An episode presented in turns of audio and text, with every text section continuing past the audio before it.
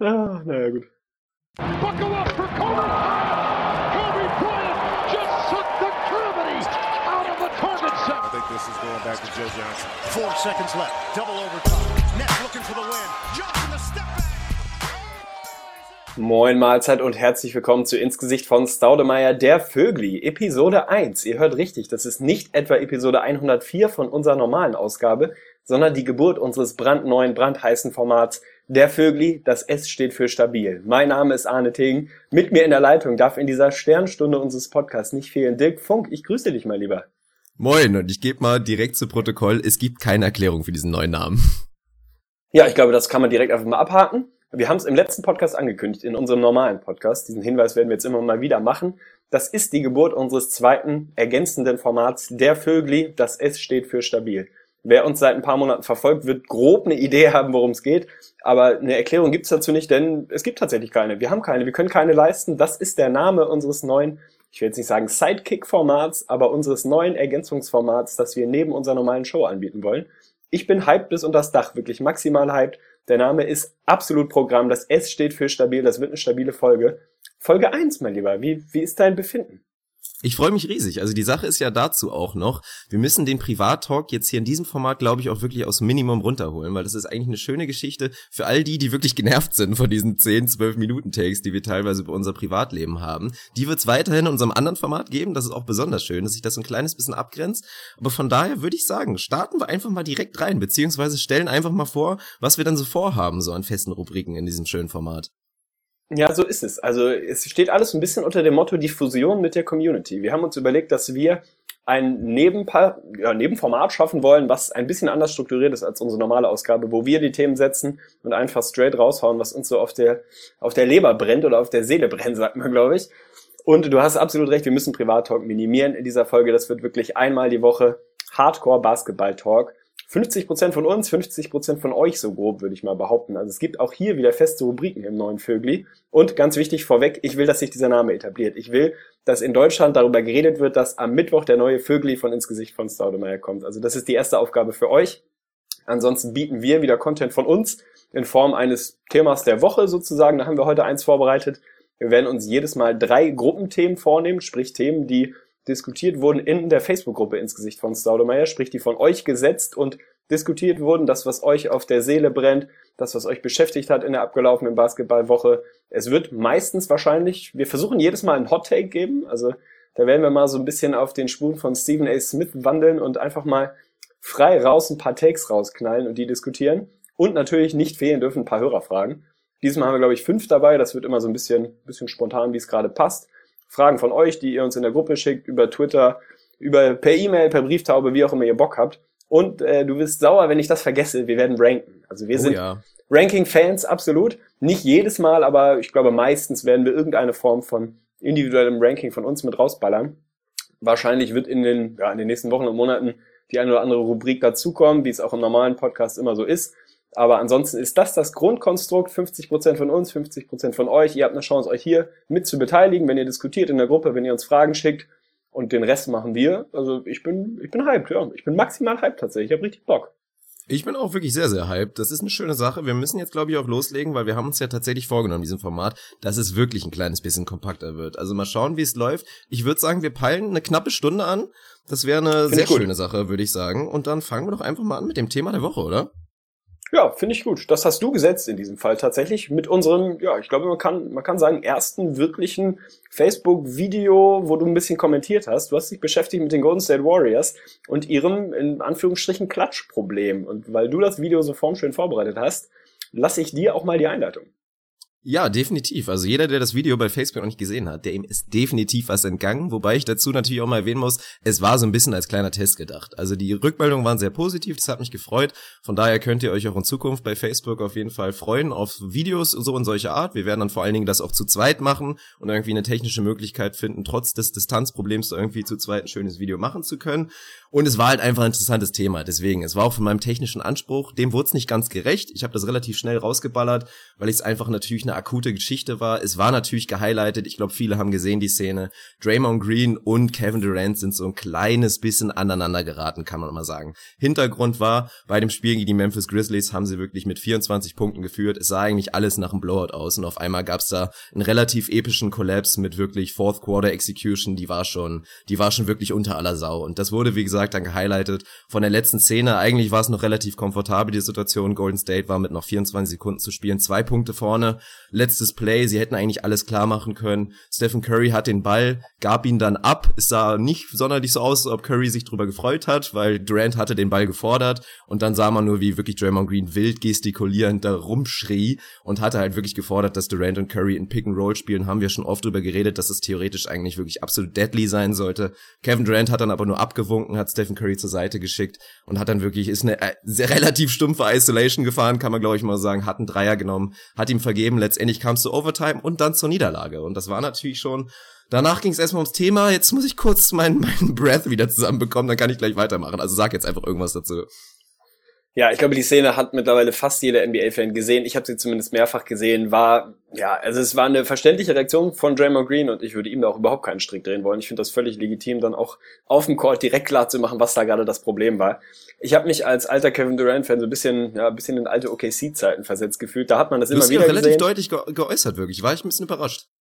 Ich weiß gar nicht mehr genau, was mein Wortlaut war, aber ja, ich habe mich geärgert. Ich habe mich einfach tierisch geärgert über diese Szene. Ich kann's dir einmal präsentieren, ja, bitte, dann, dann lies mir doch mal vor, was ich gesagt habe. Nee, ich kann es dir nur ungefähr präsentieren. Also ich habe es nur ungefähr im Kopf und ich meine, mich erinnern zu können, dass du tatsächlich relativ harte Worte gefunden hast, so in der Art, dass es ja eigentlich, oder dass wenn Kevin Durant jetzt noch kurz mal feststellen würde, dass es nicht einfach funktioniert, ganz stumpf Isolation zu spielen, wie früher bei den Thunder, dass es dann ja eigentlich ganz gut wäre bei Golden State. Also waren schon harte Worte.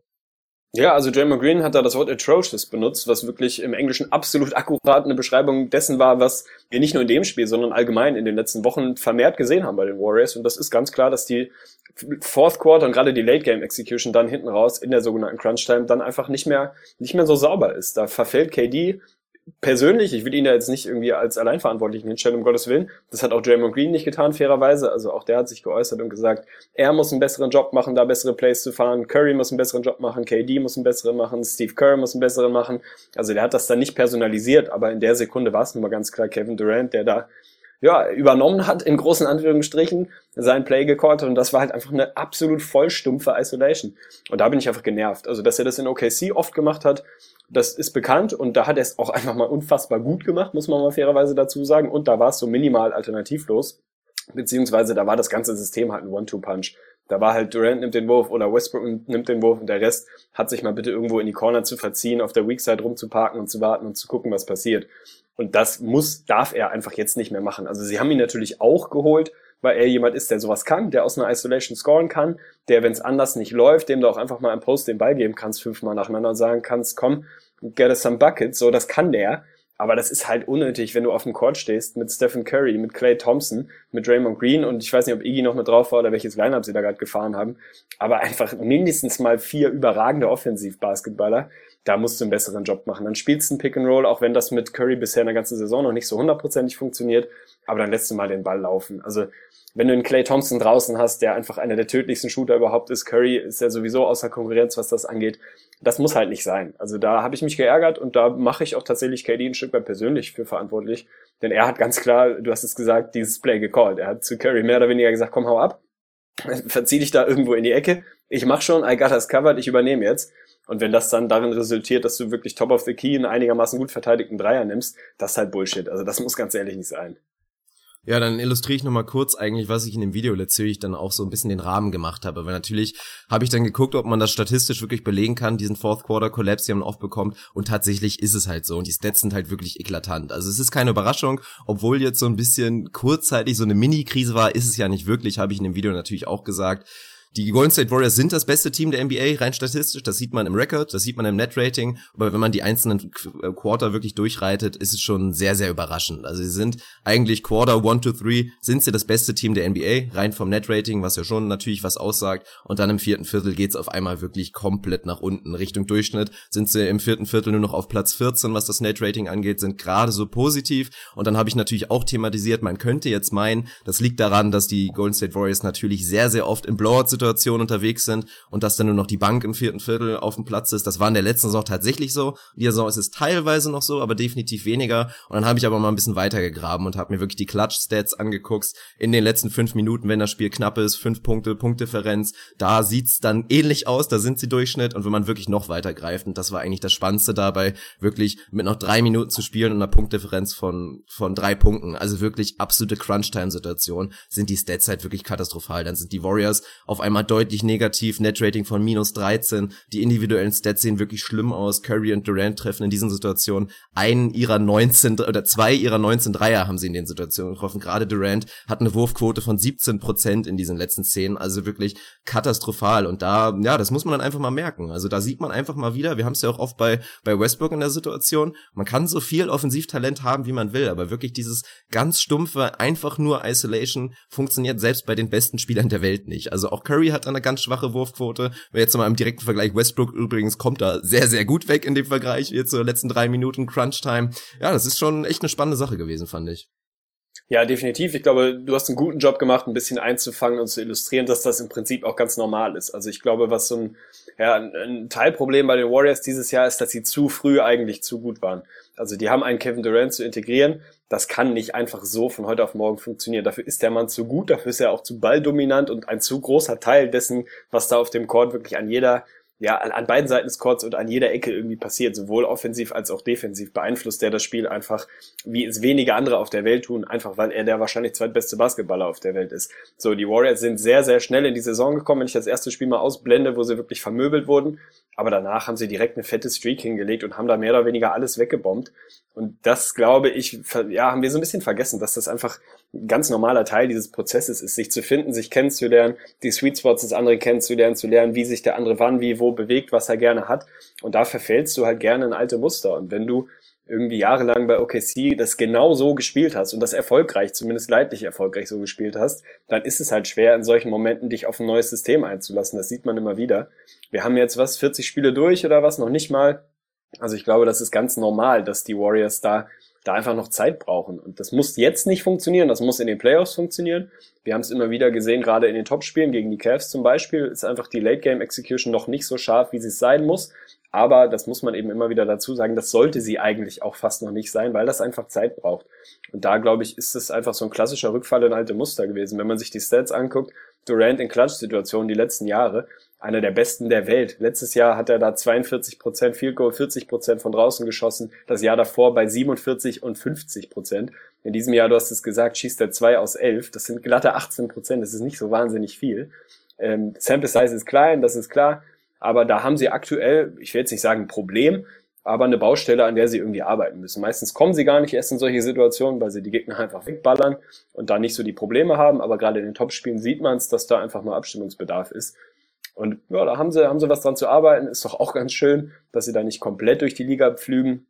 Und nochmal, am Ende des Tages wollen die Warriors irgendwann, wenn es dann tief in den Playoffs ist, dann wollen sie scharf sein, dann muss das alles einigermaßen funktionieren. Ich glaube, jetzt können sie ganz gut damit leben, dass das, dass es da noch ein bisschen hakt. Draymond Green hat das mal wieder mehr oder weniger so Blessing in Disguise genannt, dass er ganz froh war über die Niederlage, weil man das jetzt mal adressieren kann.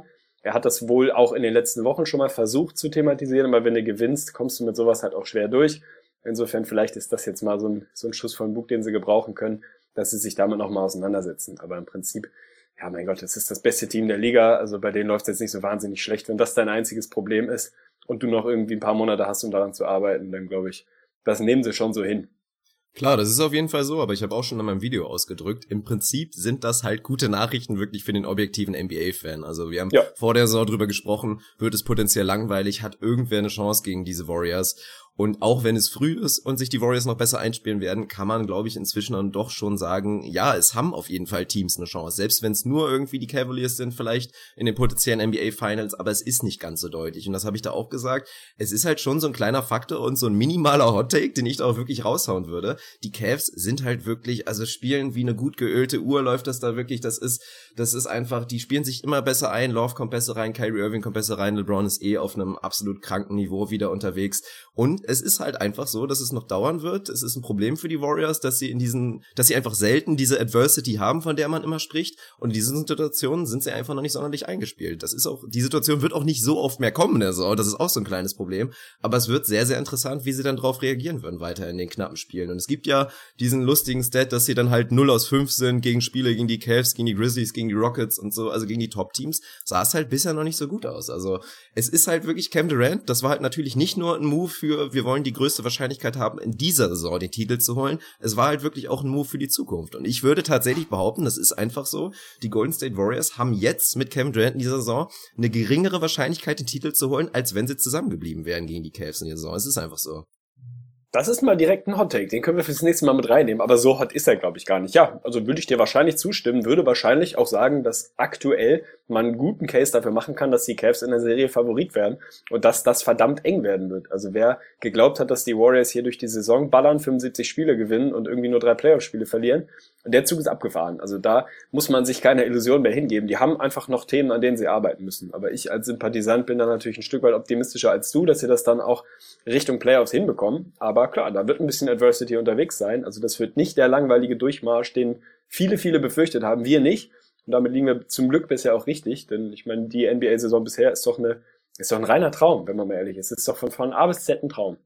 Ist auf jeden Fall ein Traum. Ich finde es aber auch sehr, sehr interessant. Viele haben es ja mitbekommen. Du hast ja jetzt so eine kleine Transition durchgemacht, gerade auch was dein Phantom angeht. Du hast dich jetzt wirklich 100% all in mit Jimmy Butler. Finde ich auch sehr, sehr schön. Ist eine sympathische Nummer und ist auch völlig zurecht. Aber ich habe auch wirklich ein kleines bisschen das Gefühl, dass du dich so minimal emotional von Kevin Durant gelöst hast. Äh, nee, glaube ich, würde ich, würde ich, würde ich so nicht unterschreiben. Also gut, die Transition ist, ist eigentlich nicht wirklich eine Transition zu Jimmy. Also die beiden waren immer mehr oder weniger, ja, mehr oder weniger auf Augenhöhe, was so meine Sympathie angeht eigentlich insgeheim war es mehr oder weniger immer Jimmy. Ich weiß nicht, warum es dann bei mir immer erstmal der, der Kevin Durant geworden ist. Wahrscheinlich, weil ich sein Jersey als erstes hatte und dann hat sich das irgendwie so ergeben. Ich liebe den Jungen immer noch. Ich liebe sein Skillset. Und natürlich schlägt mein Herz nach wie vor mit ihm und seinem Team, in dem er gerade unterwegs ist. Jetzt sind es gerade die Warriors. Wenn es nächstes Jahr die Bucks sind, dann sind es die Bucks. Also ich bin da ja sehr, sehr persönlich involviert, was KD angeht. Ja, ich bin ein bisschen genervt von ihm. Ich glaube, daran, daran liegt's. Also das, das ärgert mich, dass er da noch nicht in der Lage ist, sich mehr mhm. auf sein Team zu verlassen, sondern da wieder so ein bisschen in, in alten, ja, alte Hero-Ball-Muster verfällt. Das ist einfach unnötig, wenn du so gute Jungs neben dir hast. Insofern, vielleicht kommt es ein bisschen daher, aber an sich bin ich immer noch all in bei, bei KD, keine Frage.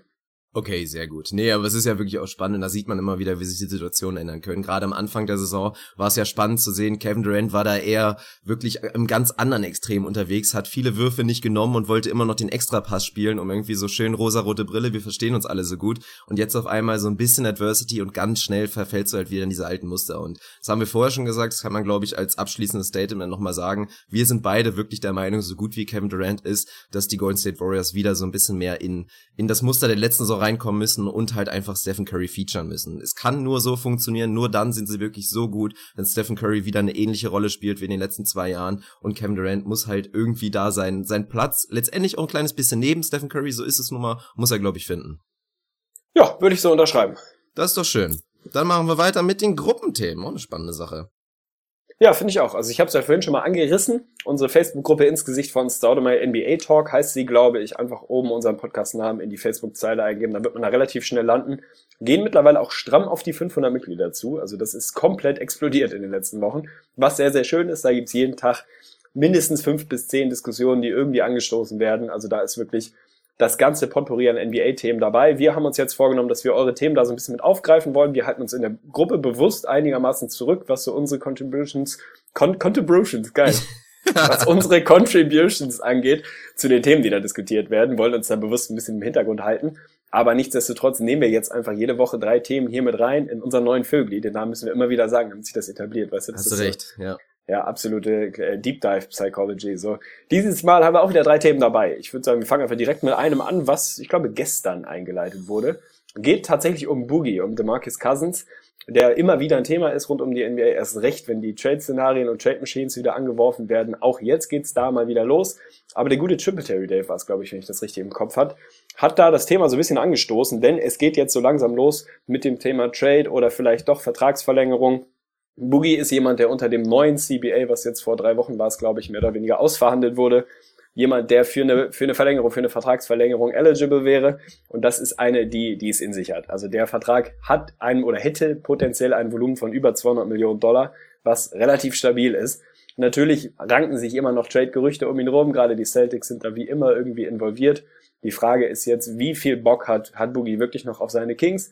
Äh, sie sind die Franchise, die ihm den fettesten Vertrag hinlegen können, aber sie sind halt auch die Kings, über die haben wir die letzten Wochen und Monate, glaube ich, mehr als genug geredet.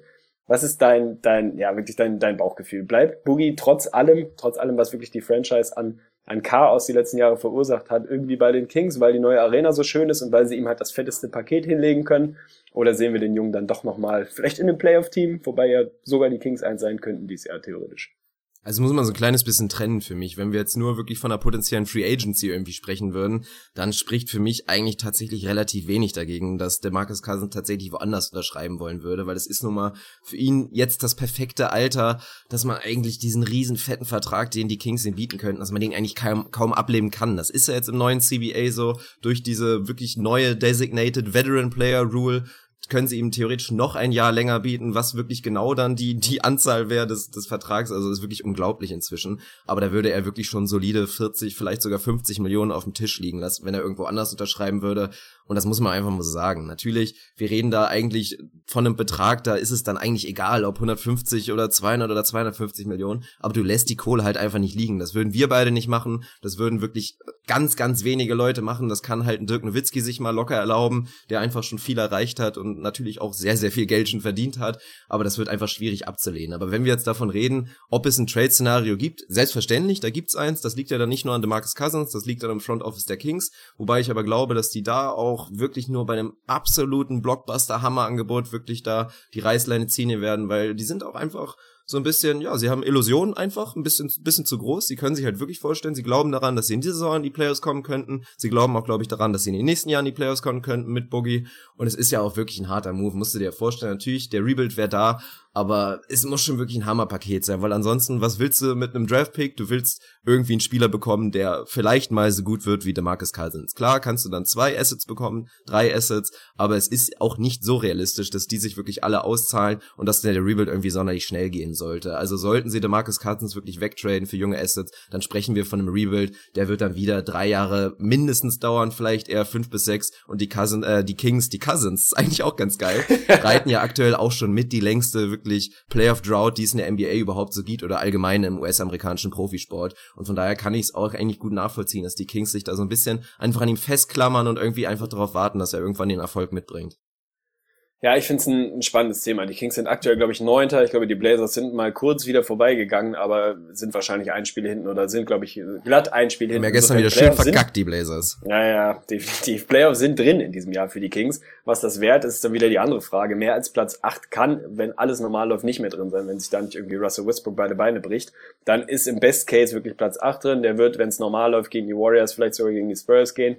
Da gehst du dann raus, mit viel Glück kriegst du irgendwie ein Spiel. Dann ist halt jedes Mal wieder die Frage, was ist das wert? Ich glaube, bei den Kings, du sprichst diese Playoff-Drought an. Das ist, glaube ich, was, was man nicht unterschätzen darf. Die wollen jetzt einfach dieses Gefühl nochmal wieder haben. Die haben die neue Halle. Du verdienst mit wahrscheinlich zwei Heimschwer nochmal irgendwie dreieinhalb Millionen Dollar, die du irgendwie mit einsammeln kannst. Bist mal wieder im Spotlight, hast ein, Spiel auf wirklich National Televised kannst es vielleicht den Warriors, wenn es sie denn sind, mal eng machen, über zwei, drei Viertel, vielleicht sogar irgendwie ein Spiel klauen und bist wieder so ein bisschen dieses Image, von dem, ja, dieses Image los, was die Kings sich die letzten Jahre aufgebaut haben, in großen Anführungsstrichen, was sie sich erkämpft haben als wirklich wahrscheinlich krachigste Franchise, die die Liga irgendwie hat.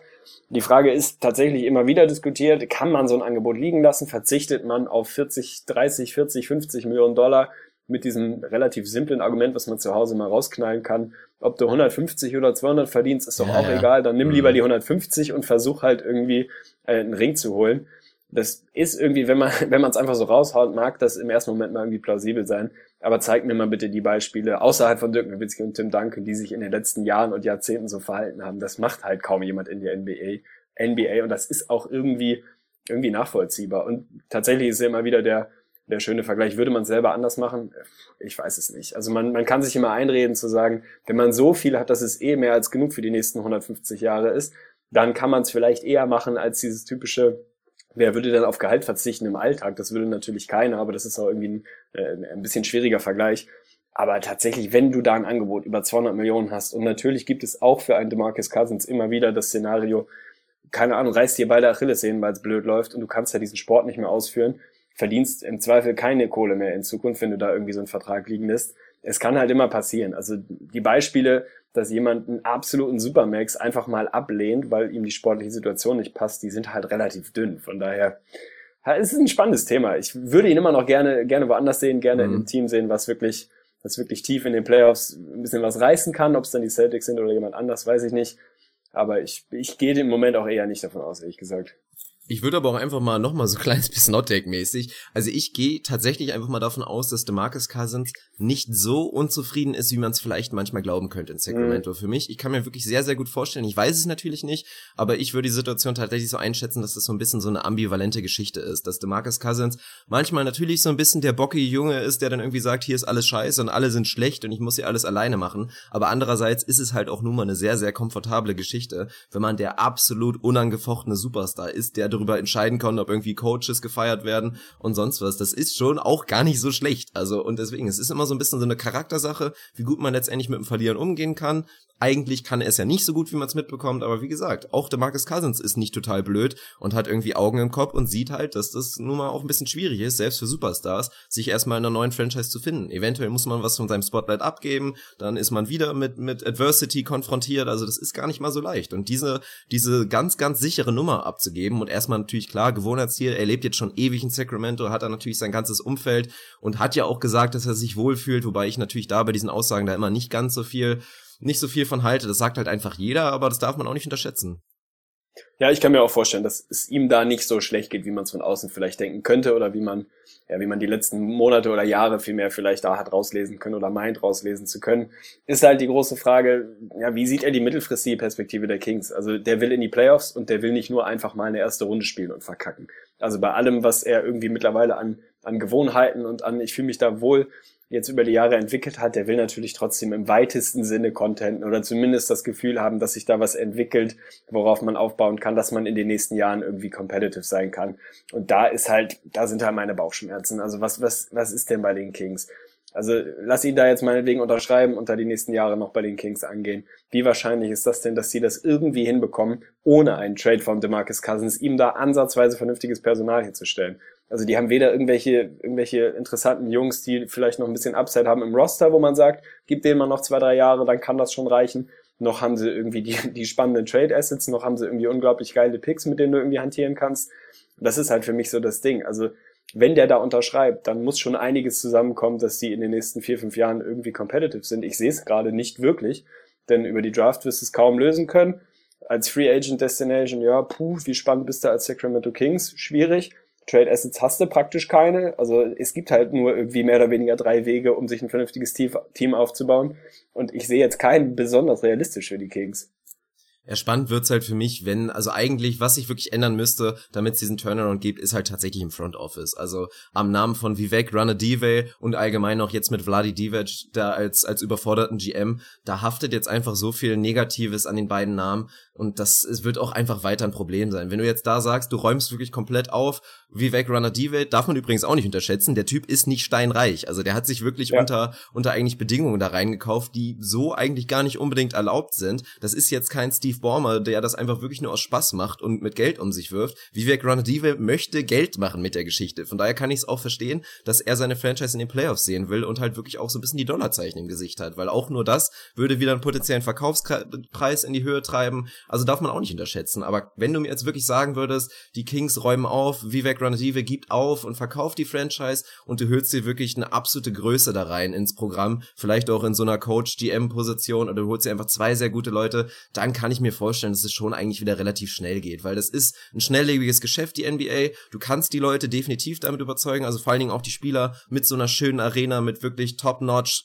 Practice Facilities, mit allem, was es so gibt. Ich habe übrigens jetzt schon so Angst vor der Folge, wenn ich keine Anglizismen benutzen darf.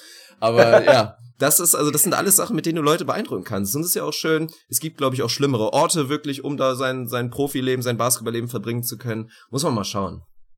Also wenn diese What-Ifs eintreten, dass sie da im Front Office wirklich mal Tabula Rasa machen und aufräumen, dann bin ich ganz klar bei dir. Nur sehe ich den Weg dahin nicht wirklich. Also wer ist denn derjenige, der da sagt, pass auf, ich kann das hier nicht mehr, ich bin hier nicht der richtige Mann am richtigen Ort, ich ziehe mich zurück und wir bauen da mal komplett neu um.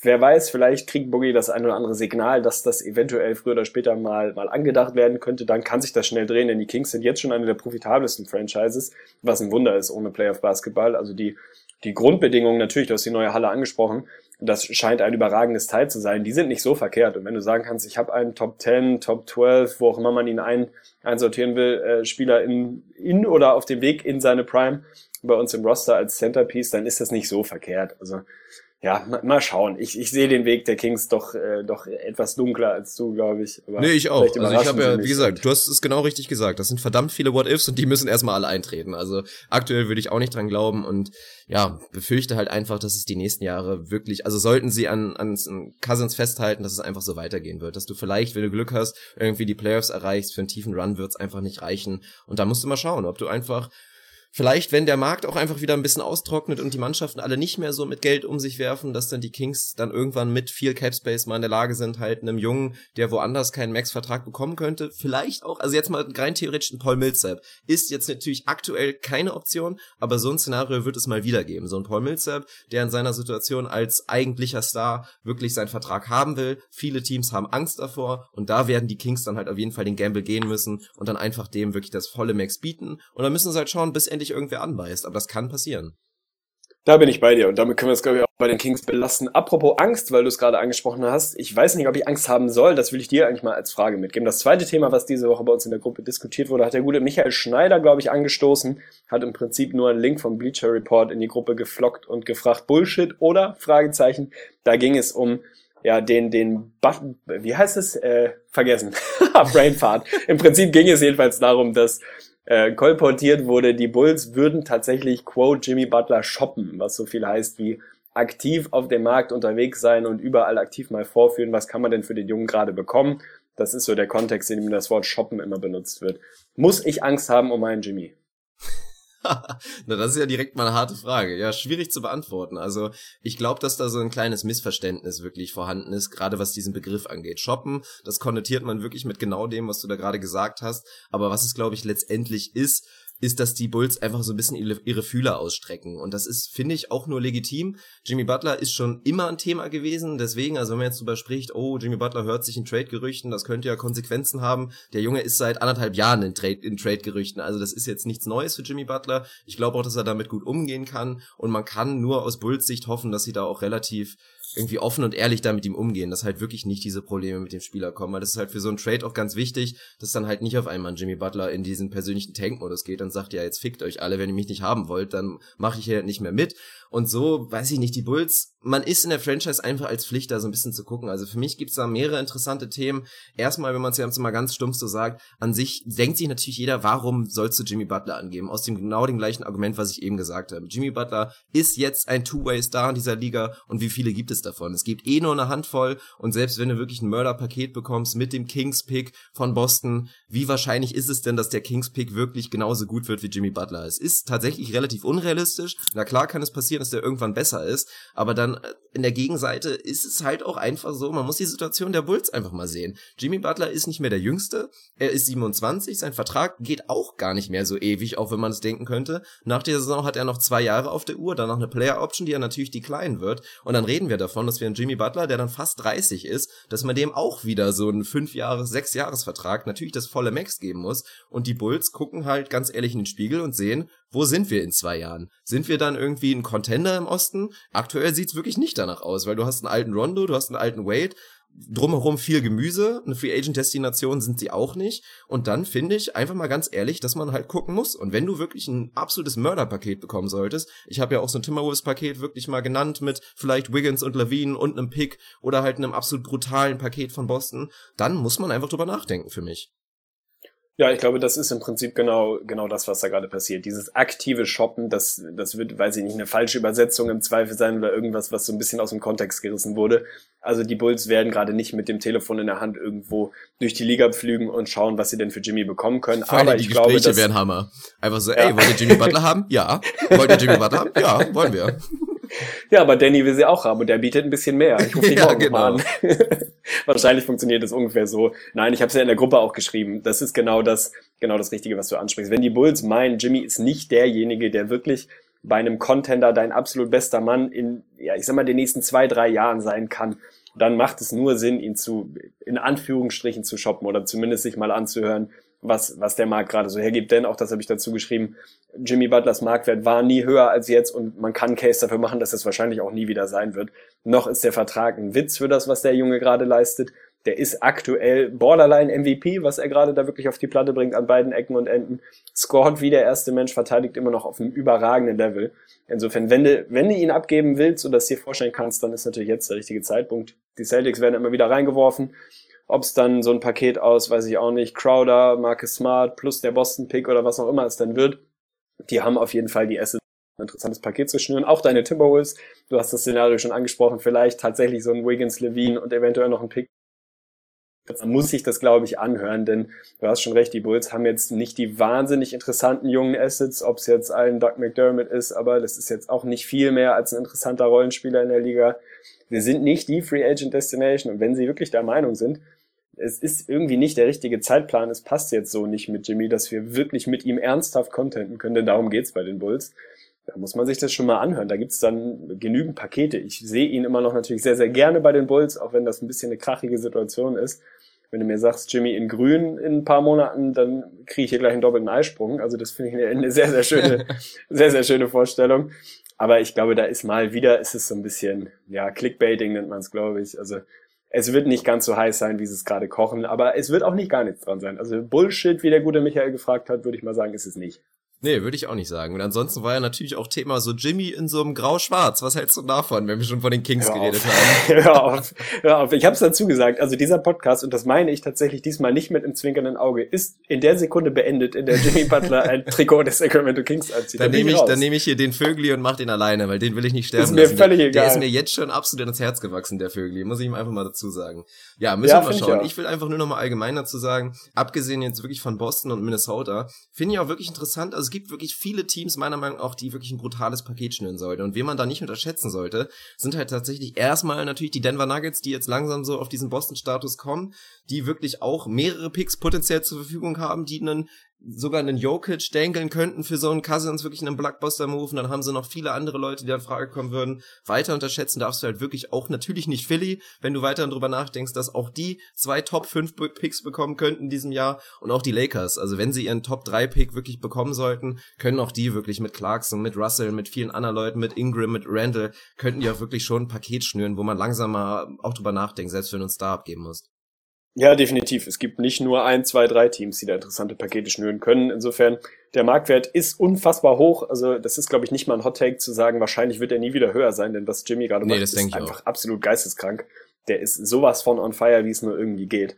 Von daher, du musst dir als guter GM, der irgendwie auch an der mittelfristigen Planung natürlich nicht ganz unbeteiligt ist, musst du dir das schon anhören. Also so viel bist du deiner Franchise dann schon schuldig. Ob du ihn dann wirklich bewegst, tatsächlich, und ob Danny Ainge es tatsächlich schaffen sollte, in diesem Jahr mal einen großen Trade einzufädeln, das werden wir dann zu gegebener Zeit nochmal sehen. Aber im Moment bin ich erstmal ansatzweise beruhigt. Aber also wenn das ein King-Szenario wird, also ich kann nicht, ich kann nicht mal ausdrücken, wie, wie meine Gefühlswelt sich da bewegt. Meine Güte. Ja, aber auch da, also das würde ich wirklich für relativ unrealistisch halten. Aber gut, wir werden mal abwarten, ne? Es kann alles passieren. So ist es dein Herzensteam, denn der gute Jimmy ist ja mittlerweile mein Herzensteam, also die Bulls sind es so halb, dadurch, dass Jimmy da ist. Deins ist LeBron James dementsprechend die Cavs, die haben nachgelegt auf dem Trademark, muss man mal sagen, und haben, ja, ich würde mal sagen, einen echt, echt veritabel geilen Move abgeschlossen, haben sich Kyle Korver gesichert, Sharpshooter allererster Güte, mussten, ich würde jetzt mal sagen, relativ wenig dafür abgeben. Es ist ein 2019er First Rounder geworden, der im Prinzip bei den Cavs natürlich nicht so wahnsinnig wertvoll ist. Es ist der Vertrag von Mo Williams, der jetzt auch nicht mehr gerade ja, wahnsinnig begehrt war auf dem Markt und Mike Dunleavy haben sie natürlich zu den Hawks dafür verschifft. Instant Reaction bei uns in der Gruppe war so ein bisschen, boah, da haben die Cavs jetzt schon wieder in großen Anführungsstrichen äh, einen guten, ein gutes Centerpiece für nichts bekommen, denn da gab es ja auch die letzten Jahre mit Channing Fry, mit J.R. Smith mhm. und Iman Shumpert doch den einen oder anderen Move, wo sie einfach einen guten Job gemacht haben, würde ich sagen. Man kann jetzt zumindest mal sagen, äh, sie haben da einen guten Job gemacht, oder? Ja, auf jeden Fall. Also das Interessante dabei ist ja, die meisten Experten bewerten die ganze Geschichte ja eigentlich ganz nüchtern und sagen, dass die Hawks eigentlich da einen guten Job gemacht haben. Und für einen 35-jährigen Spieler, der natürlich, da sagt man immer, vor zwei Jahren All-Star war, aber unter halt ganz eigenartigen Bedingungen normalerweise auch in jedem anderen Jahr kein All-Star geworden wäre. Also das muss man in Klammern setzen und dass man für den wirklich für einen auslaufenden Vertrag noch einen First-Runner bekommen hat, der zwar natürlich sehr solide protected ist, das bewerten die meisten als eigentlich sehr positiv. Bloß dann ist es halt nun mal der besondere Faktor, dass Kyle Korver in dieses Cavs-Team einfach sowas von wie die Faust aufs Auge passt. Und dann, na klar, kann ich schon verstehen, dass Leute, die keine Cavs-Sympathisanten sind, sich jetzt wirklich denken, was soll die Scheiße denn? Also das ist jetzt ja wirklich ein absolutes Geschenk. Und es ist tatsächlich auch ein Geschenk und für mich auch ein sehr, sehr geiler Move. Ja, kann ich mir vorstellen. Also man muss sich nur mal vorstellen, was sie da teilweise für Lineups wirklich auf den Platz stellen können. Wenn du dann Kyle Korver reinwirfst, LeBron natürlich wieder mal im Zentrum dazu, dann irgendwie Kyrie Irving, Channing Fry, dann hast du im Zweifel LeBron schon mal mit drei weit über 40-prozentigen Dreierschützen und kannst da ja potenziell noch einen J.R. Smith, wenn du richtig klein gehen willst oder wen auch immer mit reinwerfen. Also da haben sie wirklich ja, eine, eine ganze Menge interessanter Möglichkeiten jetzt. Dann Levy hat bei den Cavs nie so hundertprozentig funktioniert, zumindest nicht für das, was sie sich von ihm erwartet haben. Vernünftige Defense, ein bisschen Härte und halt seinen Dreier zu treffen. Und den hat er einfach gar nicht getroffen in den letzten Wochen und Monaten. Ja, überraschend. Insofern, ja, fand ich auch. Ich fand den Move für Dan Levy sehr, sehr schön. Der tut ihn jetzt relativ wenig weh. Mo Williams ist sowieso, pff, kannst du irgendwie abhaken. Für die Hawks, ich habe im ersten Moment auch gedacht, dass es ein bisschen dünn ist, denn der, der First Rounder ist jetzt nicht so wahnsinnig viel wert. Dann Levy versuchen sie weiter zu verschiffen. Da kam jetzt gerade nochmal eine, in großen Anführungsstrichen, Woj-Bomb, dass auch Mike Dunleavy keine Pläne hat, bei den Hawks zu unterschreiben, sondern zu einem Contender sich irgendwie anschließen will. Der hätte auch in die Hawks-Planung nicht ernsthaft reingepasst.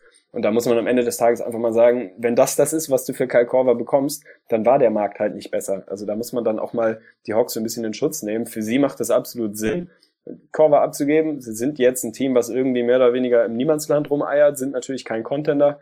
Ist irgendwie ganz interessantes Zeichen, dass sie den Ausgang an die Cavs abgeben, sprich den Abstand zu den Cavs als wirklich Rivalen im Osten noch größer werden lassen. Aber ist vielleicht auch einfach ganz, ja, ganz klug und ganz ähm, reflektiert, sich einfach mal einzugestehen, dass sie die, die Cavs im Moment sowieso nicht packen können und in den nächsten ein, zwei, drei Jahren ja, einfach nicht packen können. Also kann ich sie auch gleich noch besser machen. Wenn sie dann das Team genau, sind, von dem ich was genau. bekomme, dann ist es halt so. Ja. Das wird ihnen jetzt ein bisschen negativ ausgelegt. Ich finde das absolut im Gegenteil. In welchem Szenario dieser Welt sollen die Hawks denn die Cavs schlagen? Also sehe ich einfach nicht. Natürlich, wenn LeBron sich irgendwie beide Beine bricht, dann sind sie potenziell von fast, fast jedem der anderen Playoff-Teams im Osten zu schlagen. Aber darauf zu bauen und dann zu sagen, nee, Kyle Korver äh, gebe ich euch jetzt aber nicht, den versuchen wir mal lieber, was weiß ich, wohin zu, zu schieben.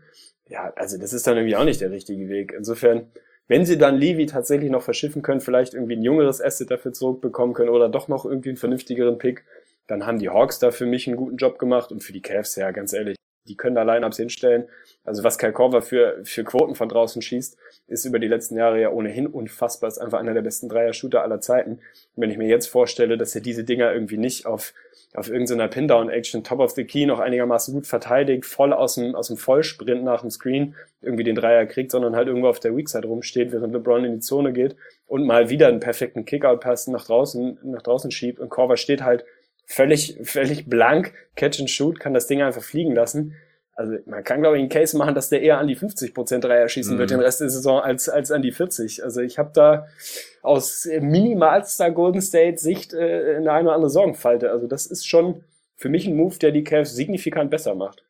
Also das auf jeden Fall. Also ich finde erstmal ganz geil, was du meintest, weil das sehe ich tatsächlich aus. So man kann den wirklich auslegen, dass das so ein so ein klassischer auch so minimal on tilt Move war, so nach dem Motto, ja, wenn wir nicht gegen die Cavs ja, gewinnen, dann gewinnt halt keiner gegen die Cavs. So bam, zack. So jetzt zieht euch das mal rein. Nee, das ist halt ist halt wirklich spannend, du sprichst genau das richtige an. Also viele könnten jetzt vielleicht auf die Entwicklung von Corva auch in den letzten beiden Jahren gucken, rein statistisch und sagen, oh, der Junge entwickelt sich aber auch gerade in die falsche Richtung, ist schon 35, vielleicht ist der auch bald dann, aber du sprichst halt wirklich genau das richtige an. Also abgesehen abgesehen von Russell Westbrook und ihm gibt's glaube ich keinen anderen in der NBA, der so einen hohen Schwierigkeitsgrad bei seinen bei seinen Dreiern hat, wirklich. Also Russell Westbrook sprintet wirklich auch genauso und zieht dann einfach direkt ab. Bloß der macht das immerhin, während er wirklich, also während er den Korb faced. Und Kyle Korver macht das aus einem Sprint zur Seite. Das musst du dir wirklich ja. mal reinziehen. Also geht bitte mal auf den Freiplatz und probiert das einfach mal. Da wirklich so einen schönen, so einen schönen Curl zu machen, einfach mal zur Seite zu sprinten und dann einfach in der Luft zu faden und irgendwie den Dreier treffen zu wollen. Das und gegen die Wurfhand gerne. Also ich würde nicht mal ja, das Brett Ja, treffen. natürlich. Und dann auch komplett zur falschen Seite. Auch das Kyle Korver macht er ja so ein bisschen unorthodox, dass er eigentlich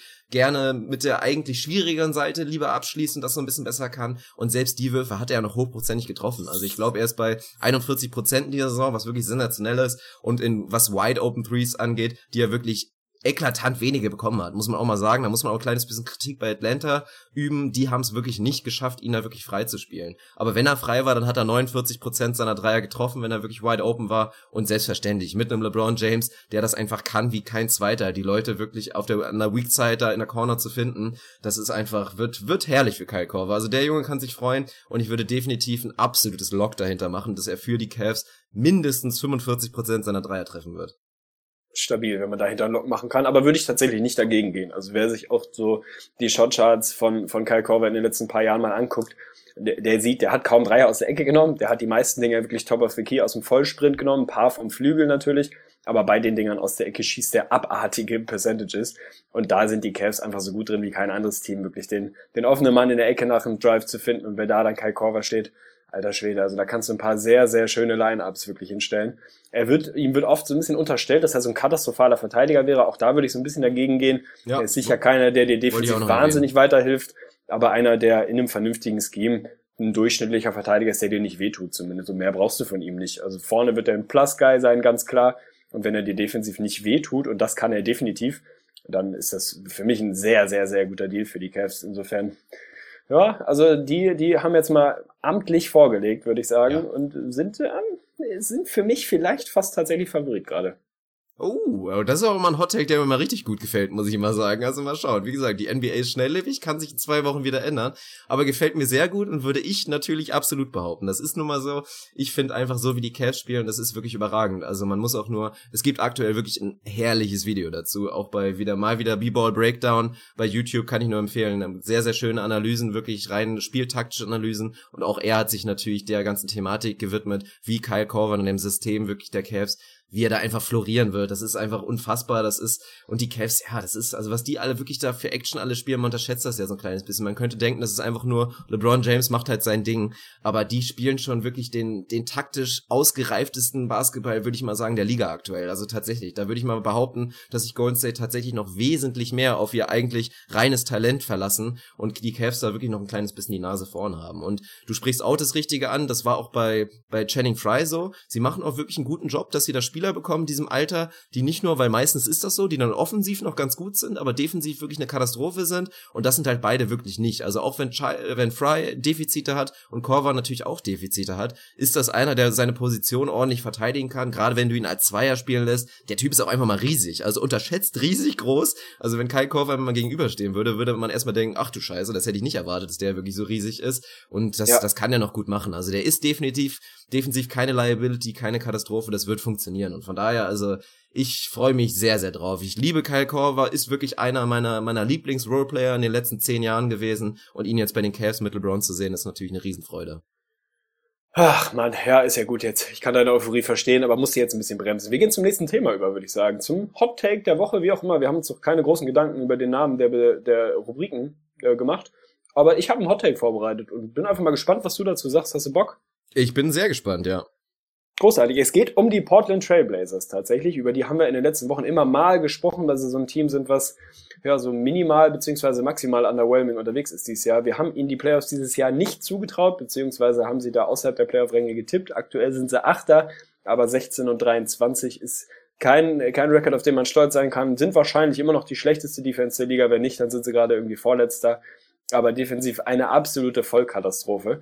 Geht aber in meinem Hot Take nicht wirklich um die Defense, sondern ein bisschen mehr um die allgemeine mittelfristige Planung. Mein Take ist, dass Portland entweder CJ McCollum oder Damian Lillard traden will, wenn sie in den nächsten Jahren irgendwie ein ansatzweise vernünftiges Playoff-Team sein wollen. Ja, also ich gehe damit tatsächlich. Also ich würde einfach mal sagen, yo. ja, schön. Haben wir den Hot Take auch abgehandelt? Haben wir den auch abgehandelt? Also, nee, wir, ja, wir haben ja schon drüber gesprochen. Es ist nun mal es ist nun mal ein kleines bisschen schwierig. Also ich will das Ganze nicht nur auf diese Defensivthematik wirklich versteifen. Die ist natürlich das Hauptproblem, das sieht man auch aktuell, aber trotzdem kann man bei den Blazers aktuell nicht nur sagen, es liegt nur an Lillard und McCallum dieser Kombination. Das könnte natürlich schon irgendwie besser funktionieren, wenn das, wenn das Konstrukt drumherum besser wäre. Wobei man ja auch sagen muss, sie haben zumindest okaye Verteidiger dann noch ansonsten auf dem Flügel. Amino ist, ist ganz okay, Harkless ist ganz okay und es funktioniert trotzdem irgendwie alles nicht. Aber ich gucke halt auch in die Offensive und würde würde auch da behaupten, dass das dass das einfach nicht so hundertprozentig rund ist. Also es ist immer so ein bisschen my take, your take und es, es wirkt einfach nicht, nicht sonderlich harmonisch. Deswegen es ist schwer zu sagen, also gerade auch McCallum hat ja auch wirklich in der letzten Nacht ein, ein großartiges Spiel gemacht und hat in der Overtime komplett übernommen, wurde leider nicht belohnt. Aber auch da, der Markt ist, glaube ich, da aktuell für ihn. Also ich würde da eher in Richtung CJ McCollum gucken, der dann vielleicht bewegt werden könnte. Aber ich denke auch, dass man da wirklich in der aktuellen Situation, wir haben es ja gesagt, die Blazers sind sowas von verbaut. Also die müssen, müssten einen Trade machen, um da irgendwie wieder was machen zu können. Und Contender werden sie mit dem aktuellen Kader nicht. Von daher würde ich da auch einfach mitgehen und sagen, mein aktueller Move wäre tatsächlich CJ McCollum irgendwie zu bewegen und das bestmöglichste Paket zu bekommen. Ja, bin ich dabei. Und ich meine den Hottag auch tatsächlich nicht ausschließlich auf die Defense bezogen, dass das nicht funktionieren kann. Ich glaube, in, in, in einer bestimmten Parallelwelt kann das funktionieren, einen defensiven Backcourt irgendwie zusammen mit Damian Lillard und CJ McCollum zum Funktionieren zu bringen, weil der Rest wirklich 100% Aber auch passt. definitiv nicht auf Contender-Niveau, das muss man dazu sagen. Nee, ganz also klar. Auf Contender-Niveau Contender geht so nicht.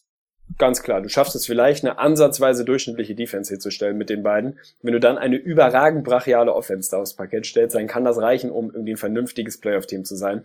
Aber wenn du allen Ernstes einen tiefen Playoff-Run irgendwie realistisch machen möchtest, geschweige denn irgendwie, um zumindest mal die Conference Finals zu contenten, dann glaube ich, reicht das nicht. Also so schön der Backcourt und so spektakulär er offensiv anzusehen ist und ich mag beide Jungs gerne, gerade McCollum bin ich ein Riesenfan. Ich glaube, es funktioniert einfach nicht. Und ganz klar, das, was ich eher damit meine, ist, sie haben sich massivst verbaut diese Offseason. Also da haben sie einen mittelmäßigen Job gemacht, das haben wir in unseren Previews schon gesagt, haben einfach mit Verträgen um sich geworfen, ohne Ende, die isoliert alle gar nicht so schlimm sind, aber in der Summe dann eben sie von einem der flexibelsten zu einem der absolut unflexibelsten Teams auf einmal machen. Und auf, der, auf den großen Positionen haben sie Probleme. Da wird mir jetzt der gute, ich glaube, Mark war es in der Gruppe, Mark Kreise, der ein brachialer Mason Plumlee-Fan ist offensichtlich. Und da haben sie für mich immer noch eine Baustelle. Und ich sehe nicht, wie sie sich anders tatsächlich so positionieren können, dass da was gehen kann. Wer dann derjenige ist, natürlich wird irgendwie mal wieder auch da Boogie so durch, durchs Dorf getrieben. Ob der dann wirklich zu haben ist, ist dann die andere Frage ein Typ, Hassan Whiteside, Dwight Howard, keine Ahnung. Ich kann mir vorstellen, dass du da ein etwas runderes, besseres Team hinkriegen kannst. Nee, natürlich nicht. Natürlich das ist immer die Sache. Theoretisch würde das absolut passen. Ich habe da natürlich auch schon an Howard gedacht. Bloß wer soll dir da versprechen, dass Dwight Howard jetzt schon wieder in der nächsten Situation da irgendwie groß Bock drauf hätte? Also das ist, ist eine schwierige Sache. Aktuell sehe ich da wirklich, ja, ich, ich sehe das einfach relativ negativ, muss ich sagen. Und da gehst du, glaube ich, mit ein. Und von daher wäre es ja, wie gesagt, dann wahrscheinlich ein cleverer Move, da irgendwie so wieder minimalen Rebuild einzuleiten. Das ist ja auch die Sache. Ich meine, durch das, durch diese wirklich, durch diesen steilen Aufstieg von McCallum, den eigentlich keiner erwartet hatte, wurde ihnen der Rebuild ja auch geklaut. Es sollte ein Rebuild werden, definitiv, mit einem jungen Damian Lillard, der auch gar nicht mehr so jung ist, aber das war eigentlich der Plan, nachdem Aldridge gegangen ist. Sie wurden ja getippt in diese 20, 30 Win Range und haben das natürlich einfach wirklich haben alle überrascht und haben das natürlich geschlagen. Aber das war der Plan der Franchise, definitiv. Und deswegen wäre es vielleicht jetzt einfach mal vernünftig zu sagen, okay, wir gehen bewusst wieder einen Schritt zurück, obwohl wir die größte Payroll der Liga haben ungefähr. Ach, es ist schon, es ist wirklich verrückt mit den Blazers aktuell. Es ist ein bisschen eine vertragte Situation, ganz klar. Ich würde sagen, wir kommen mal zu den Fragen, oder? Ja, auf jeden Fall. Wir haben das solide abgehakt, würde ich sagen. Stabil. Dann würde ich einfach mal eine vorlegen. Dir die allererste Frage direkt einfach mal. Die bomben wir jetzt aber ein bisschen schneller durch, oder? Die bomben wir ein bisschen schneller durch. Ich mache das jetzt hier einfach mal ganz hierarchisch der Reihenfolge nach. Der gute Dennis Waller oder Waller, Waller. ich bin mir nicht ganz sicher, wahrscheinlich Waller, fragt uns, wenn man mal wieder alle Spieler so ein bisschen klassischer in Positionen so wie man das früher mal gemacht hat, einsortiert. Eins bis fünf, das kannst du heutzutage mit wenig Spielern machen. Gerade Giannis Antetokounmpo macht das vollkommen witzlos. Den kannst du im Prinzip auf, von eins bis vier überall einsortieren. Wenn man das denn mal hypothetisch machen würde, ist dann Draymond Green der beste Vierer, der beste Power Forward der Liga. Ja, also ein ganz, ganz klares, hundertprozentiges Ja. Und dazu ist die Erklärung, der einzige, der es ihm wahrscheinlich streitig machen könnte, wäre, wenn du sagen würdest, dass Anthony Davis ein nomineller Vierer ist. Ist er meiner Meinung nach aber nicht. Inzwischen sind die Pelicans wirklich voll auf dem Dampfer, dass er tatsächlich auch ein Center ist. Vorher war es im Prinzip auch schon, auch wenn er die, die Spiele nicht unbedingt als Vierer gestartet hatte. Und so ist es dann doch relativ klar. Also, und Blake Griffin hätte in einem absoluten Top-Szenario, wenn er gesund geblieben wäre, hätte er natürlich da Konkurrenz machen können. Aber dass man da aktuell nicht da davon sprechen kann, ist natürlich eine klare Geschichte. Und wenn wir dann so ein bisschen weitergehen, dann ist, ist für mich da doch schon solider Abstand dann letztendlich doch da. Also auch Kevin Love wirklich macht, macht für mich langsam einen Case, dass er wieder so ein bisschen die Range bekommt. Bloß du kannst das halt schwer vergleichen. Also das, was ein Draymond Green dir gibt, wirklich mit dieser absolut alles überragenden Defense und einfach dieser, dieser Team, diesen teambindenden Faktor einfach, einfach als Glue Guy, das kannst du ja kaum aufwiegen. Also es, es, es fällt einem schon sehr, sehr schwer, da aktuell einen Case zu machen für irgendwen, oder? Ja, bin ich dabei. Also auch da, je nachdem, wen man da wirklich klassisch einsortiert. Ich liebe natürlich Blake Griffin von seinem Skillset, aber der hat seine Verletzungshistorie, die jetzt mittlerweile auch ähm, ein bisschen größeres Thema geworden ist. Ich würde ganz klar auch sagen, wenn Draymond Green so ein klassischer Power Forward ist und wir die Jungs wieder so einsortieren, dann ist er für mich der beste. Liga ist für mich einer der zehn besten Spieler der Welt und gehört da für mich ganz klar in die Spitze, ja. Ja, solide. Ja, solide. Dann darfst du gleich direkt wieder vorlegen. Komm, ich mache das jetzt hier mal in Interviewform. Der gute Richard Mrusek möchte von uns wissen, was ist der schlechteste Vertrag, der in dieser Offseason unterzeichnet wurde? Er wirft direkt zwei Vorschläge mit rein. Der von uns heißgeliebte Alan Krabby und Yvonne Tournay, also tatsächlich zweimal die Blazers, über die wir gerade eben schon geredet haben. Sie haben mit Verträgen um sich geworfen. Ich habe es vorhin gesagt, ich weiß gar nicht mehr genau, wie viele sie tatsächlich unterschrieben haben, aber es waren gefühlte acht bis zehn. Die beiden sind sicher Kandidaten, die man damit reinwerfen kann. Bei Evan Turner sind es vier Jahre 70 Millionen, glaube ich. Ich weiß gar nicht mehr, wie das Offersheet von, von Krabby war. Ich glaube, vier Jahre 75 oder was, was die Nets ihm hingelegt haben. Die Blazers haben gematcht, um auch den zu behalten. Sind das für dich schon die Kandidaten oder hast du noch irgendeinen Sleeper ausgegraben? Ja, es sind Kandidaten, wobei ich dazu natürlich, also es sind absolute Kandidaten, ganz klar, und vor allen Dingen halt auch mit dieser Wechselwirkung. Also ich finde den Vertrag von Turner wesentlich schlimmer, weil er für mich einfach von Anfang an überhaupt keinen Sinn gemacht hat, dass Turner dann auch wirklich so gebombt ist am Anfang und einfach eine, ja, eine reine Katastrophe war. Inzwischen ist es so ein bisschen besser und vielleicht kommt er auch jetzt ein bisschen besser rein, aber es ist trotzdem also absolut nicht gerechtfertigt und dann kommt ja auch noch dazu, dass dieser Vertrag von, von Turner wirklich auch den von Krabby letztendlich in, als Wechselwirkung schlechter gemacht hat, weil für ihn kaum Platz ist. Also das ist die Schuld der Blazers, da würde ich auch sagen, dass das nicht daran liegt, dass sie irgendwie die Qualität von Krabby falsch eingeschätzt haben. Ich find's schon okay, dass du so viel Geld wirklich für den Shooting Guard bezahlst, weil die Position einfach dünn ist, der Mann jung ist und halt Potenzial hat. Also von daher daher, da würde ich erstmal rein noch ein bisschen abwarten wollen, schon alleine vom Alter her. Und ich kann mir vorstellen, dass der Richtung Ende oder ab dem nächsten Jahr und wenn er vor allem auch mal die richtige Situation bekommt, dass das schon unter, dass das schon okay ist. Aber ich hätte noch ein paar Kandidaten, würde dir aber durchaus den Vortritt lassen, wenn du mir vorlegen willst. Nö, will ich gar nicht. Ich habe mich auch nicht so gut darauf vorbereitet, ehrlich oh, das gesagt. Also ich ja, das ist doch schön. Nee, also, also ich, klar, gut hier, bei den Richard, du, du ja, weißt Bescheid, Arne kurz. fand deine Frage richtig kacke. Nein, überhaupt nicht. Ich hab's bloß vergessen, ehrlicherweise. Kann man auch ja, einfach dann, mal dann ganz ich dir noch ein paar Beispiele. Sagen. Gib mir ein paar Beispiele, bitte. Was so ein kleines bisschen untergeht, muss ich sagen, sind echt drei Jungs, die werden kaum erwähnt. Vor allen Dingen einer, der wird nicht erwähnt, weil er halt auch einfach nicht auf dem Platz steht. Und das ist schon düster, weil da muss man natürlich sagen, Medical Staff hier und da in der NBA wird da, wird da sehr gute Arbeit eigentlich geleistet, dass solche Sachen analysiert werden, dass sich die Verletzungshistorie von einem Mann wirklich intensivst angeguckt wird und da Prognosen gestellt werden, wie das die nächsten Jahre sein könnte. Und aktuell sieht der Vierjahresvertrag 64 Millionen von Jan Mehimi wirklich ja, sehr, sehr düster aus, muss man sagen, weil da fehlt einem schon so ein kleines bisschen die Fantasie, dass der irgendwann über einen konstanten Stretch, über einen langen Stretch auf dem, auf dem Court ist. Also jetzt mal ganz abgesehen vom Sportlichen, auch da hätte man erstmal sehen müssen, ob das überhaupt funktioniert. Rein theoretisch hätte er natürlich gut reingepasst und wäre defensives Upgrade gewesen für die Wizards, aber so, wenn man jetzt wirklich bedenkt, dass der Junge, ja, das, das kann ganz, ganz schlimm ausgehen mit ihm wirklich. Und dann hast du da 64 Millionen für bezahlt, ist schon unschön. Ja, würde ich soweit unterschreiben. Also der tut definitiv weh. Ich glaube, bei den Blazers ist es für mich, auch wenn ich mir einen aussuchen muss, dann wäre es tatsächlich der Evan Turner Move, weil ich glaube auch, dass der Junge etwas schwerer weiter zu bewegen ist, als es vielleicht ein Alan Krabby ist. Ich glaube, den kriegst du im Zweifel immer noch irgendwie bewegt. Das wird bei Turner ein bisschen schwieriger sein. Damit du einen Grund hast auszurasten, schmeiß ich natürlich auch mal Chandler Parsons mit in die Runde. Man muss mittlerweile. Vier Jahre 94 Millionen bei den Memphis Grizzlies sind's geworden. Bisher ist die Saison mehr oder weniger zu vergessen, kriegt immer mal ein paar Minuten, verletzt sich dann wieder. Das, was er auf dem Court bisher zeigt, ist dünn, aber er ist auch absolut nicht fit. Man kennt die Geschichten mit seinen Knien mittlerweile. Ich glaube, du gerade und auch ich sind noch so, so minimal auf seinem, auf seinem, ich will nicht sagen Bandwagon, aber sind noch im, im Supporting Staff von Chandler Parsons unterwegs. Ich bin gespannt, wie lange wir das noch aufrechterhalten können. Wie sicher bist du dir, dass der Junge nach wie vor eine sehr, sehr gute dritte Option bei Memphis sein kann und dass sich dieser Vertrag nicht im Nachhinein als, ja, als Desaster herausstellt? Ich bin enttäuscht und schockiert wirklich, dass du hier jetzt behaupten willst, dass du, wenn überhaupt, nur noch minimal auf den Bandwagon mit drauf bist. Also ich fahre den nach wie vor und ich werde den auch in den Abgrund fahren zur Not. Also ich bleibe da drauf und ich weigere mich absolut zu sagen, dass das jetzt so eine Katastrophe ist. Natürlich war das jetzt, war jetzt äh, blöd von mir, dass ich mit Verletzungshistorie und so weiter komme und du dann direkt natürlich mit Parsons konterst aber ich habe da immer noch Hoffnung. Also gebt dem Jungen noch ein bisschen Zeit, wenn man jetzt die aktuellen Stats da herausgräbt, ja super, das ist halt auch ein bisschen billig. Der spielt 15 Minuten gerade per Game und dass das nicht das Richtige ist für sein Skillset. Es ist ja ein Mann, der natürlich über eine große Rolle kommt, der darüber kommt, dass er viel den Ball in der Hand hat, dass er das Spiel prägen kann. Und wie willst du das denn in 15 Minuten machen? Also dass das nicht funktionieren kann irgendwie so aktuell, ist klar. Also er aktuell, zumindest was mich schon mal gefreut hat, in den letzten Spielen hat er den einen oder anderen Big Shot wirklich getroffen, so ein bisschen was für Selbstbewusstsein. Aber das dauert jetzt natürlich. Vielleicht wird auch diese Saison noch weiter eine Katastrophe bleiben und er wird wahrscheinlich auch Richtung Playoffs nicht ganz der erhoffte Spieler sein, den die Memphis Grizzlies sich dann natürlich ausgemalt hatten. Aber gebt dem Jungen dann erstmal wieder eine, eine richtige Offseason, in der er wieder arbeiten kann und komplett fit in die Saison geht. Dann sehen wir wieder ganz klar einen anderen Chandler Parsons. Ja, ich bin ja nicht runter vom Bandwagon, also da habe ich dann doch ein bisschen. Minimal drauf, hast du gesagt. Minimal drauf? Ja, siehst du, ich, ich habe noch so eine Hand dran. Also, ja, das ist ja schön. Ich, ich gebe dir noch zwei weitere Jungs. Ja, gönn dir. Ich schmeiß mein Handy runter so lang.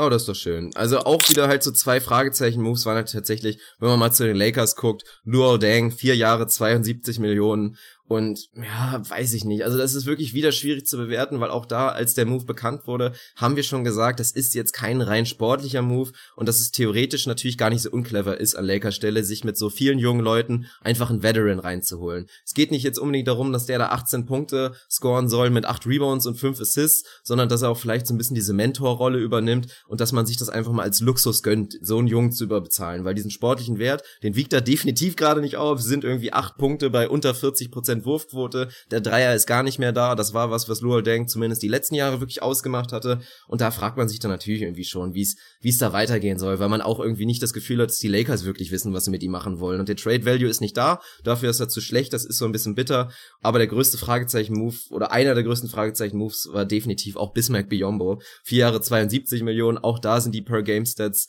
nicht der Rede wert. Und da würde man jetzt eigentlich sagen, so wie wir es vorher gemacht haben, ja, den Wert von Biombo sieht man erst in den Playoffs, aber die Magic sind halt nicht in den Playoffs. Von daher ist es halt, ist halt blöd. Es war irgendwie bescheuert. Der Frontcourt ist total bescheuert bei den Magic. Ja, schwierig.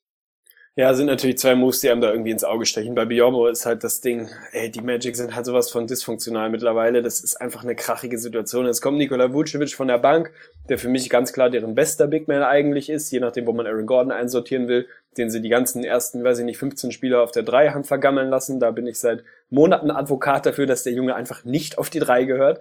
So, da, das haben sie dann irgendwann auch mal gemerkt, haben die Rotation wieder so ein bisschen umgebastelt.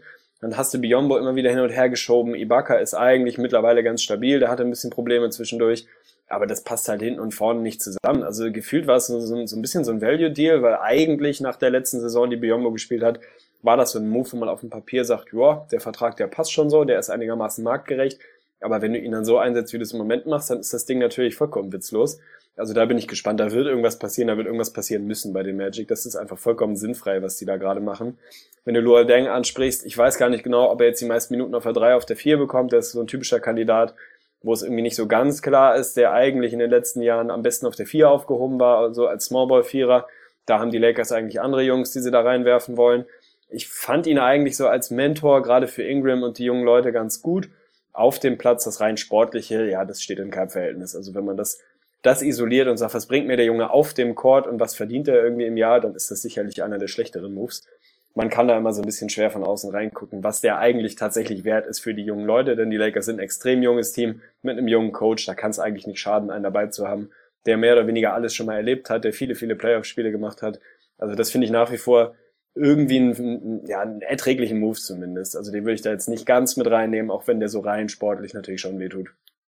Ja, dann haben wir das doch auch ganz gut abgehakt, würde ich sagen. Dann hau ich jetzt mal die nächste Frage raus, damit du mal vorlegen kannst, weil auch du hast mir natürlich die schöne Liste gegeben, die du hier erstellt hattest. Der gute Max Schll hat gefragt.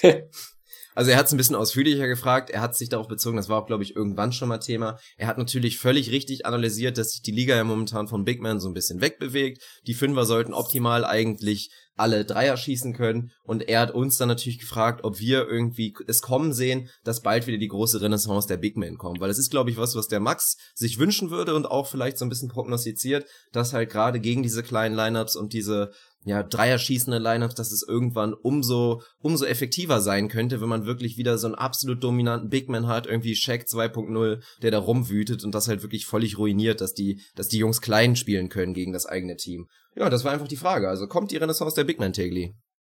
Ja, da ist so ein bisschen die Frage, was heißt Renaissance der Big Man? Also ich glaube, die NBA über die letzten Jahrzehnte entwickelt sich halt in Zyklen und das Spiel verändert sich immer wieder.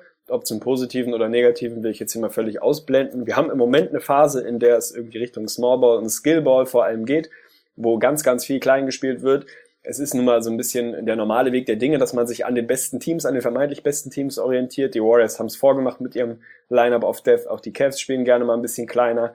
Also Renaissance der Big Man, ich glaube, wenn jemand kommt, der nochmal ein ähnliches Skillset hinlegen kann, und da hat Max natürlich absolut recht, wenn du tatsächlich nochmal wieder so ein absolut dominantes Beast bekommen kannst, dann kann das natürlich theoretisch die perfekte Antwort sein auf eben diese Smallball-Entwicklung.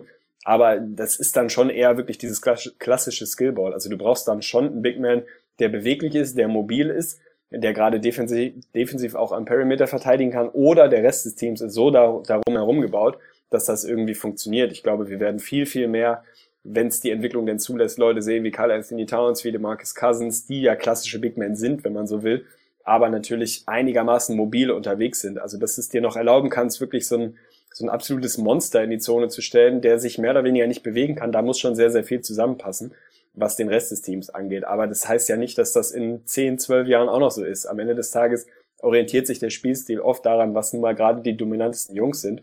Und wenn vom College auf einmal wieder ein absolutes Beast kommt und ein Typ Embiid, der wirklich als klassischer Bigman unterwegs wäre, dann werden wir auch das wieder sehen. Also ist ein bisschen die Frage, was heißt Renaissance der Big Man? Ich glaube, dass es in den nächsten Jahren erstmal wirklich klar Richtung, Richtung Skillball geht. Man darf nicht unterschätzen, was das alles bedeutet, wenn in der NBA über ein paar Jahre mal ein bestimmter Stil irgendwie gepflegt wird.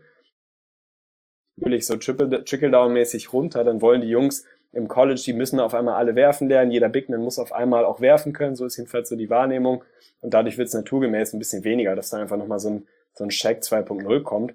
Aber warum denn nicht? Also am Ende des Tages ist das für mich immer eine Frage der, der individuellen Qualität. Wenn du ein absolutes Beast bekommst und wenn Drummond jetzt nochmal zwei, drei krasse Schritte nach vorne macht, dann wird der auch wieder, hat auch ein mega dominanter klassischer Big Man Platz in dieser Liga. Das ist keine Frage. Du musst dann halt den Rest des Teams drumherum bauen guck dir Rudy Gobert an, auch der kann jetzt nicht wirklich draußen am Perimeter irgendwie agieren. Wenn du den Rest des Teams so drumherum baust, dass das funktioniert, ja, warum denn nicht? Dann kann es von mir aus auch eine Renaissance der Big Man geben, aber ich glaube schon, dass sich in den nächsten Jahren kurz- und mittelfristig das Skillset schon, schon Richtung Skillball entwickelt, dass du auch als Big Man ein bisschen mobil sein musst und nicht mehr einfach nur in der Zone parken kannst und da irgendwie rumwüten kannst. Ja, das hast du, glaube ich, ganz schön analysiert. Da gehe ich auch hundertprozentig mit. Wir hatten es ja, glaube ich, schon irgendwann mal als Thema so ganz grob und auch da habe ich einfach relativ plakativ und kurz gesagt, klar, es wird immer Platz für so einen Big Man geben, wenn er einfach gut genug ist. So, definitiv. Wie es dann gegen die Top-Teams geht, gegen die absoluten Teams, die wirklich den Small Ball perfektioniert haben, das muss man dann immer so ein bisschen sehen, weil da guckt man natürlich zu einem Andre Drummond, dem da definitiv die Klasse fehlt und ich würde inzwischen auch daran zweifeln, ob es jemals bekommen wird. Der ist halt einfach offensiv nicht dominant genug, dass du wirklich sagen kannst, so, wir nehmen dich jetzt und nutzen dich da komplett aus und du wütest jetzt da einfach und scorest jedes Mal in der Post. Dazu ist er erstmal nicht skilled genug und Andre Drummond ist ja auch gar nicht so ein Riesenbiest. Der ist ja jetzt auch nicht, ist ja keine echte Seven Foot und so weiter und da gibt's halt aktuell keinen. Embiid wäre vielleicht so ein Typ, aber auch der ist ja natürlich schon eher in einfach noch einer viel riesigeren Version so ein bisschen à la Carl Anthony Towns unterwegs, wie Towns aktuell spielt, gefällt mir eh nicht. Muss man mal gucken, aber wir werden sehen. Also ich glaube, dass es ein Platz dafür gehen wird und ich würde mich erstmal, weil das meint Max ja glaube ich auch, ich würde mich auch sehr darauf freuen. Also wenn du mir jetzt wirklich sagen könntest, ja. da irgendwo schläft in den, oder gibt so einen 2003er Jahrgang, der der nächste Check sein könnte, wie sehr würde ich mich darauf freuen. Aber ich würde auch sagen, es, es wird halt einfach immer sehr, sehr wichtig sein, weil die Teams inzwischen so clever sind und einfach in der Lage sind, dann den großen Jungen da auf den Perimeter zu ziehen. Was halt extrem wichtig sein wird, ist, dass man halt flinke Füße hat und dass man einigermaßen in der Lage ist, das Pick and Roll zu verteidigen, dass man draußen so ein bisschen soliden Job machen kann und das dann in der Kombination mit andererseits wieder physisch absolut dominant, weil das ist ja in Carl Anthony Towns wirklich absolut gar nicht. Das funktioniert halt nur, wenn du, wenn du relativ, ja, relativ skinny bist, beweglich bist, einfach als großer Kerl. Das muss man halt schauen, ob wir wirklich jemals wieder diese Kombination bekommen, weil Shaq, das war nun mal eine absolute Ausnahme. Also wirklich so stark zu sein und trotzdem noch so schnell und beweglich zu sein, das wird man halt leider so schnell nicht wiederbekommen. Jo, bin ich dabei. Also wenn du wirklich einen Big Man suchst, der offensiv ein klassisches, weitgehend klassisches Big Man Game spielen kann und trotzdem defensiv schnell genug, schnell genug Beine hat, auch ein schönes Wort, um wirklich am Perimeter zumindest ein bisschen agieren zu können, ein, zwei Wings vor sich halten zu können, dann bist du irgendwie schnell bei Anthony Davis meinetwegen, der das einigermaßen kann, der aber jetzt nun mal auch nicht alle paar Jahre mal daherkommt. Also das ist halt ein Skill oder ein Skillset, was nicht so, nicht so wahnsinnig häufig ist. Insofern wird es weniger werden, aber ich bin voll bei dir. Wenn wir einen zweiten Check bekommen können, ich würde ihn sofort nehmen. Aber ich leg mal nach. Der gute Dennis Reichwein hat uns eine Frage geschickt. Da geht's um die Mavs. Hat natürlich auch so ein bisschen, ja, wahrscheinlich persönliche Sympathie für die Mavs. Er fragt, was die mittelfristigen Möglichkeiten der Mavericks sind. Denn im Moment sieht es nicht so wahnsinnig gut aus. Über Andrew Bogut haben wir schon gesprochen, dass der in einem Trade theoretisch interessant sein könnte. Aber auch Wes Matthews hat er jetzt mal mit in die Verlosung geworfen. Denn bei den Mavs läuft es nicht so richtig gut. Wir haben darüber gesprochen. Die Playoffs sind zwar irgendwo noch in Reichweite, ob das am Ende tatsächlich reicht, ist eine andere Frage.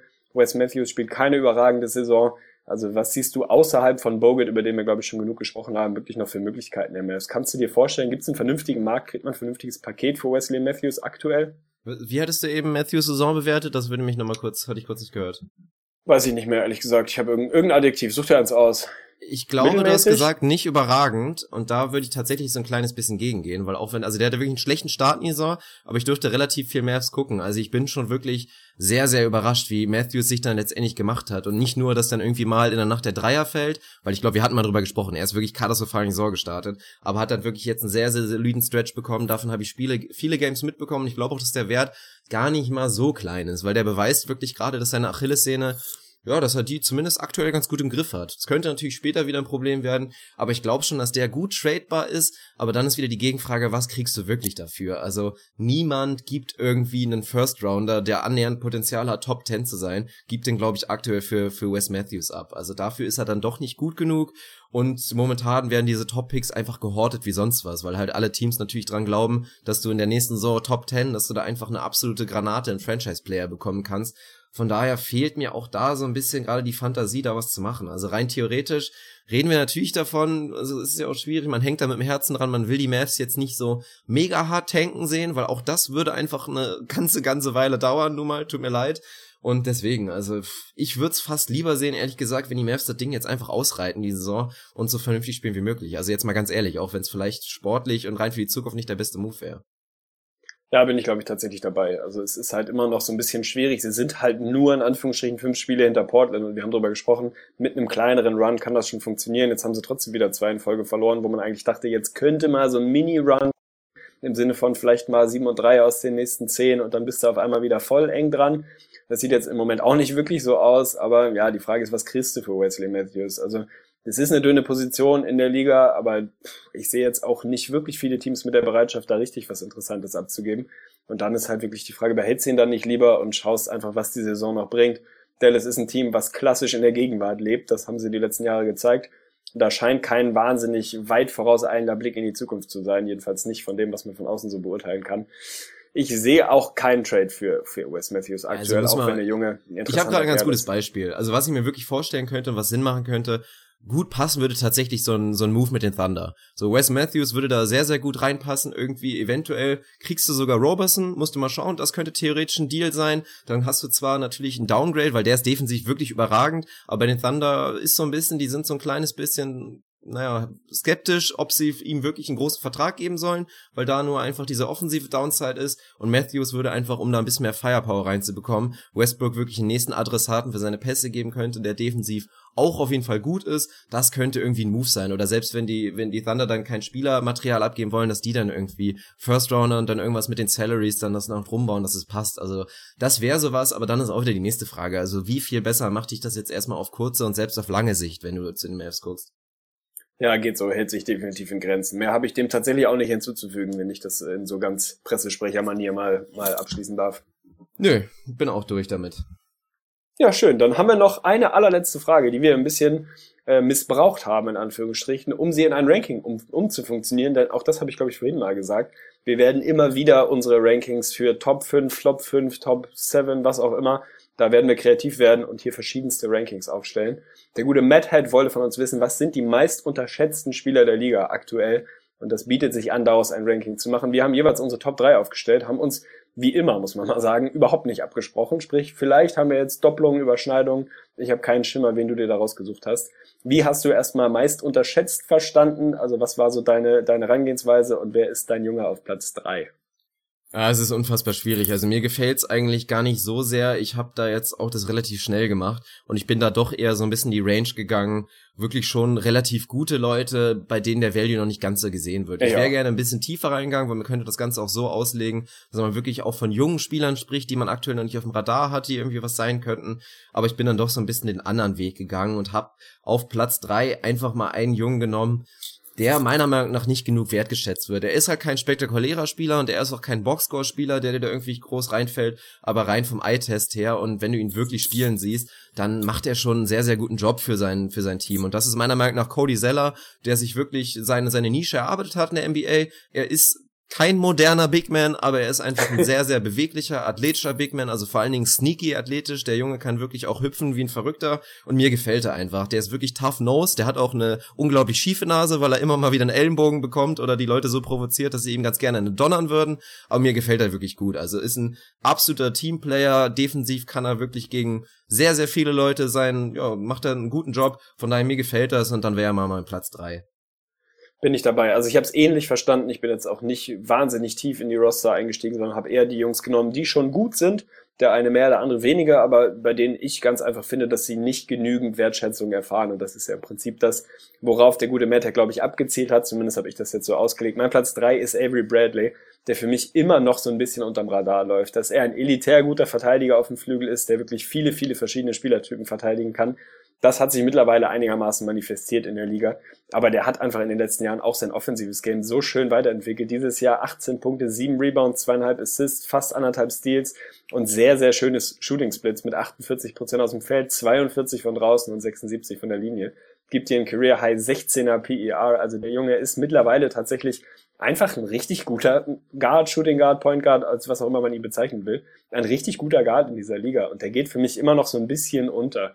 Die Celtics sind ein Team, was relativ tief ist, was eine recht flache Hierarchie hat.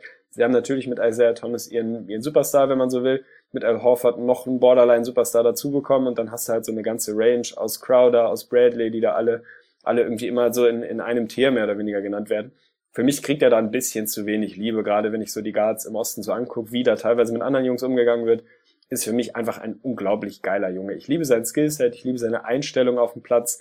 Der ist jetzt natürlich nicht klassisch wahnsinnig underrated, weil es natürlich in der Liga genügend Leute gibt, die seinen, seinen Wert wirklich sehen können. Aber wenn du so offensiv äh, dir das anguckst, beziehungsweise wenn du mal so im, im normalen NBA-Umfeld, äh, beziehungsweise im Bekannten- und Freundeskreis rumfragst, wer sind denn so die besten Guards im Osten, hm. Ich glaube, das dauert anderthalb Stunden, bis du bei Avery Bradley angekommen bist und das sollte definitiv nicht so sein. Ja, das glaube ich auch, das ist bei vielen so. Ich habe gerade auch überlegt, ich habe das ja letztens einmal so so kurz gemacht, aber ich glaube tatsächlich, in meiner aktuellen Top 5 Shooting Guards wäre er, glaube ich, wirklich drin. Also und das wäre, glaube ich, bei den wenigsten, aber man muss das einfach ja. mal dazu sagen. Also der Junge hat offensiv einen Schritt gemacht, er hat sich wirklich jetzt mit dem Rebounding, was er da für einen Schritt gemacht hat als neues Element, das er für, für einen Two-Guard überragend gerade macht und dazu dann die gute Defense, da finde ich auch. Also da, das ist einfach unglaublich wertvoll und da wird er definitiv zu wenig wertgeschätzt. Schön, Einigkeit hier. Sehr gut. Platz zwei auch wieder so ein bisschen ähnliche, ähnliche Range, würde ich sagen, wie Cody Zeller, mein Platz drei bei den Raptors und wirklich ein reiner Erfolgsgerand und wirklich einer der Advanced Stats MVPs, glaube ich, der Liga. Patrick Patterson von der Bank wirklich als sechster Mann. Ich habe es in der letzten Folge so ein bisschen angedeutet. Die Raptors spielen halt so ein ja, so ein bisschen verrücktes System. Also sie definieren den, den sechsten Mann so ein kleines bisschen anders. Eigentlich wäre Patrick Patterson natürlich der aktuell beste Mann auf der vier ob er dann wirklich eine gute Lösung als Starter wäre, ist wieder die nächste Frage. Aber sie haben sich halt dafür entschieden, da wirklich diesen Token-Starter zu benutzen, der dann irgendwie ein Siakam ist oder wer auch immer. Oder ein Soliger, wenn er wieder zurückkommt. Aber ihr klar bester Mann eigentlich auf dieser Position ist Patrick Patterson. Und der funktioniert für sein Team wirklich überragend. Also ich habe es schon mal angedeutet. Ihr könnt euch nur mal austoben. Das empfehle ich, wie gesagt, jedem, wenn ihr einfach mal auf nbawowie.com geht. Da könnt ihr die verschiedensten Kombinationen von Spielern da eingeben und euch dazu die Stats angucken und die ganzen Lineups mit Patrick Patterson und mit Kyle Lowry, diese Bank-Lineups, die gehören zu den besten Lineups der NBA wirklich. Die zerstören alles und jeden, müssen sich wirklich vor gar nichts verstecken, auch nicht vor den Golden State Warriors Lineups. Und da ist Patterson natürlich ein, ein sehr, sehr wichtiger Teil, der einfach ein super Skillset hat, ein einfacher Spieler, den man gut unterbringen kann, gibt dir so ein bisschen Range, macht alles ganz gut, ist nirgendwo überragend, ist aber einfach ein grundsolider Spieler und das gefällt mir gut und kriegt dementsprechend meinen Platz zwei. Finde ich gut. Also Pat Pat hat es definitiv verdient, in dieser Pat Liste aufzutauchen. Ich bin froh, dass du ihn drin hast. Ich habe ihn nicht mit drin, aber er war bei mir so borderline. Also wenn es eine Top 5 gewesen wäre, wäre er definitiv mit dabei gewesen. In die Top 3 hat er es nicht ganz geschafft, aber hat es absolut verdient. Meine Nummer 2, wir haben eben schon über ihn gesprochen. Und äh, ich sag mal, der, der reine Boxscore ist nicht übermäßig spektakulär mit 7 Points per Game, 4,5 Rebounds, 1,1 Steals und einem Block. Das ist jetzt auf den ersten Blick nicht so, dass man sagt, unfassbarer Typ. Der Junge ist Top 20 in Defensive Win Shares, hält seine Gegner spektakulär bei 39,3 Prozent, ist der Bestwert der Liga unter allen Forwards, die starten und mindestens 10 Field Goal Attempts per Game verteidigen. Die, die Rede ist von Andre Robertson. Wir mhm. haben über ihn gesprochen. Der Junge ist für mich mittlerweile wirklich, also borderline Defensive Player of the Year. Soweit will ich noch nicht unbedingt gehen, aber ist jemand, der eigentlich ins, ins All-NBA First Defensive Team fast schon reingehört. Macht einen überragenden Job da. Er hält seine Gegner 5,1% schlechter aus dem Feld, als sie normalerweise schießen. Auch das ist der viertbeste Wert der Liga mit den gleichen Parametern wie eben. Also der ist ein absoluter Edelverteidiger auf dem Flügel. Gefällt mir sehr, sehr gut. Überragender Effort, wirklich immer, immer all in und locked in, wenn es auf den Court geht. Offensiv ist das noch ausbaufähig. Also gerade der Dreier, wir haben es die letzten Playoffs gesehen, wenn du ihn einfach ihm das Tony Allen Treatment geben kannst und ihn einfach stehen lassen kannst, weil er die Würfe einfach verweigert. Zeitweise hat er sie genommen, aber nicht getroffen. Zeitweise hat er sie auch mal ganz gut getroffen. Also das ist so das Element, was ihm noch fehlt, einfach den einigermaßen verlässlichen Dreier zu bekommen. Also der wird jetzt nie 40 Prozent schießen, muss er auch nicht. Aber wenn der 35, 36 Prozent schießen kann, dann tut er deinem Team nur noch gut. Defensiv ist das ein absolutes Beast jetzt schon. Ich mag sein Skillset, also ist für mich definitiv under, underrated, wenn man, wenn man die Frage so verstehen will. Der hat mehr Liebe verdient, gerade in den, in den All-Defensive Teams. Finde ich, finde ich extrem gut, dass du ihn mit reingenommen hast, weil man könnte, glaube ich, mir das jetzt auslegen, dass ich ihn eben mal so ganz lapidar in so einen potenziellen Trader mit den Mavs genommen habe. Hätte man mir wahrscheinlich auslegen können, dass ich nicht so viel von ihm halte, aber das ist definitiv nicht so. Was ich damit meinte, ist halt wirklich, dass ein Robertson könnte überragend sein für ein Team, wirklich mit diesem Skillset, was weniger haben. Einfach absolut elitärer Flügelverteidiger. Ich bin absolut deiner Meinung, dass er ins All-NBA-Team Defensive gehört. Ganz klare Geschichte. Aber die Thunder und auch die Mavs sind eigentlich so Prototypen-Teams, da passt er halt nicht offensiv, also passt er einfach nicht so perfekt rein, weil die Offensive dann da doch fehlt. Und aber in einem anderen Team wirklich mit mehr Firepower herum, die einfach diesen elitären Verteidiger gebrauchen können. Und das sind viele. Glaube ich auch, dass ein Andre Robertson das wirklich gut machen könnte. Und ich will ihm das auch nicht ganz abschreiben. Also ich kann mir gut vorstellen, er ist ja noch einigermaßen jung, dass er das wirklich noch verbessern kann weil er hat für mich zwei interessante Skills. Also es ist nicht nur, dass er irgendwie dann halt offene Dreier nehmen und schießen muss. Was ich ganz geil finde, ist so ein bisschen dieses sneaky Slasher-Game, was er dann so ein bisschen hat. Mhm. Also er fängt ganz gerne Ups, ist ja auch wirklich sehr, sehr athletisch für seine Größe und so ein bisschen dieses zum Korb slashen und einfach halt diese Momente erwischen, wenn dann einfach keiner mehr auf ihn achtet, das macht er eigentlich ganz gut. Und wenn er das noch so ein bisschen perfektionieren kann, glaube ich, dass du diese offensive Nische für ihn finden kannst. Wenn er es irgendwann schafft, seinen Dreier einigermaßen hochprozentig zu bekommen, dann ist das ein Junge, der kann wirklich für, für viele Teams dann wirklich ja sehr, sehr wertvoll sein. Ja, bin ich dabei. Also wenn du jemanden hast, der slashen und cutten kann und überragende Defense spielt, dann kannst du das in den meisten Contender-Teams wirklich einbauen. Ich meine, Tony Allen hat's gezeigt, der hat jetzt offensiv auch nicht mehr Talent als Andre Robertson und hat die Messlatte nicht so wahnsinnig hochgesetzt, hat auch nicht wirklich was anderes gemacht und war ein elementarer Teil eines ekelhaften Playoff-Teams mit den Grizzlies die letzten Jahre. Insofern würde ich sagen, es steht nicht so schlecht um Andre Robertson. Jetzt bin ich aber gespannt, dein, deine Nummer eins, der unterschätzteste Spieler der Liga gerade.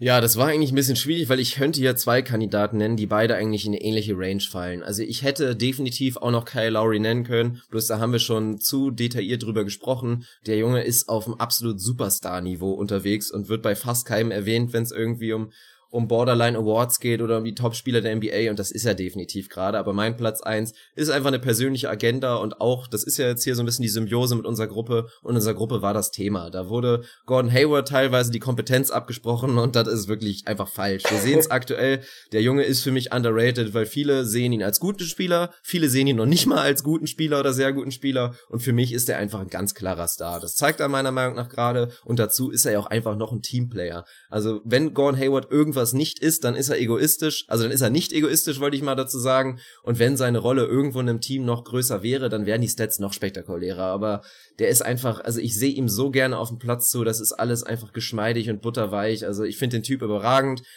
Er sieht nicht nur überragend aus, er ist auch ein überragender Basketballer. Gordon Hayward, der unterschätzte Spieler aktuell für mich. Ja, unterschreibe ich. Also die Frage ist ja nicht, wer ist irgendwie MVP oder sollte MVP sein, sondern wer ist, wer wird nicht so wertgeschätzt, wie er es verdient hat. Und da bin ich absolut auf deinem Boot. Gordon Hayward gehört rein. Ich habe ihn rausgenommen. Tatsächlich, wir haben uns nicht abgesprochen, muss man mal wieder dazu sagen. Und meine Eins ist tatsächlich Kyle Lowry. Es ist ah, vielleicht geil. ein bisschen langweilig. Ja, passt doch. Aber ich finde absolut, der Junge kriegt nicht genügend Credit für das, was er da macht. Aktuell sind es 22,5 Punkte, 5 Rebounds, 7 Assists bei, Achtung, 47, 44 und 84 Prozent Shooting Splits. Ja, unfassbar. Das ist unfassbar. Wenn du das runterbrichst, also von 22,5, 5 und 7 und 44 Prozent auf 20, 5, 5 und 40 Prozent Dreier, selbst dann hat es kein anderer Guard in der Liga, kein Stephen Curry, kein niemand. Also das ist absolut spektakulär, was der Junge dieses Jahr auflegt. Das PER liegt bei 24, was sehr, sehr gut ist für mich, und das ist so ein bisschen Anstoß, warum ich ihn jetzt hier mit reingenommen habe, er kriegt Credit, ganz klar. Für mich ist er ganz klar der beste Spieler der Toronto Raptors, auch wenn DeMar DeRozan eine überragende Saison spielt. Da, finde ich, geht ihm schon ein bisschen Credit verloren. Also viele, viele würden da, glaube ich, mit DeRozan gehen. Und wo es bei mir wirklich, äh, ja, nochmal ganz plakativ deutlich wurde.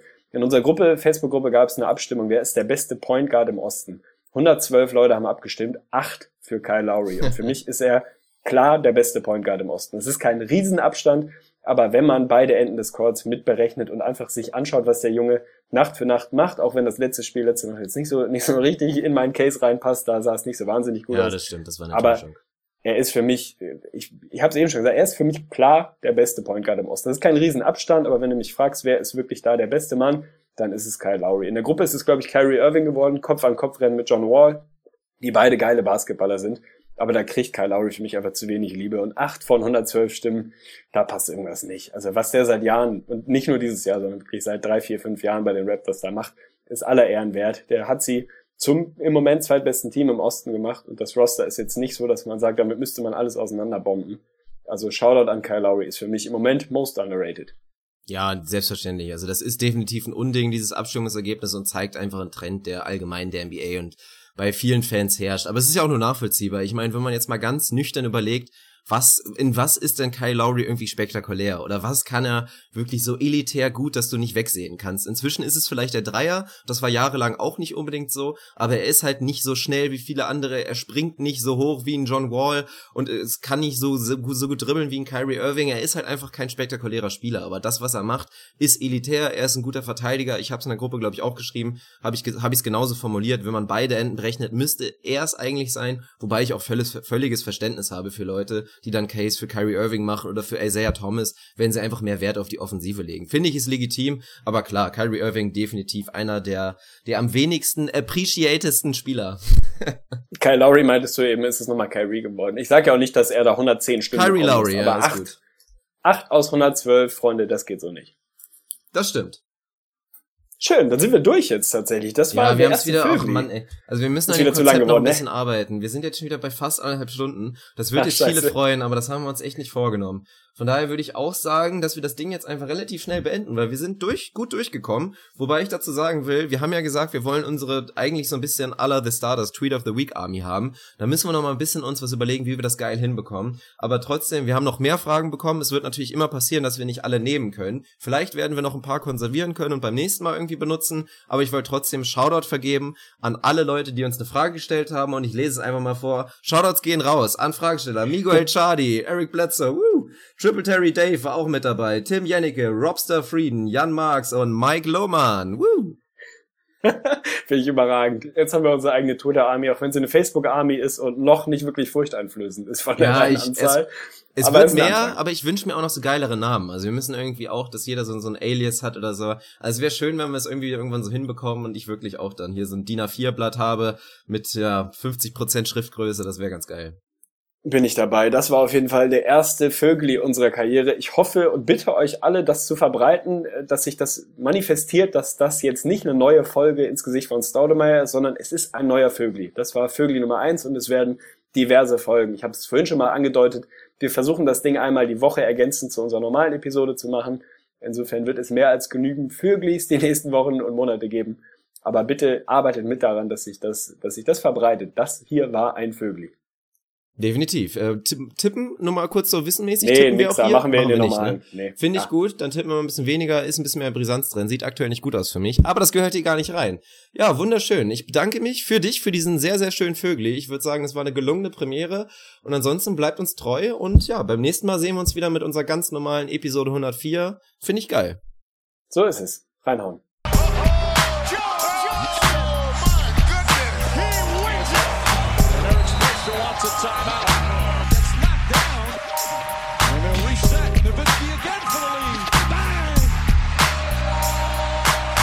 Ins Gesicht von Staudemeyer.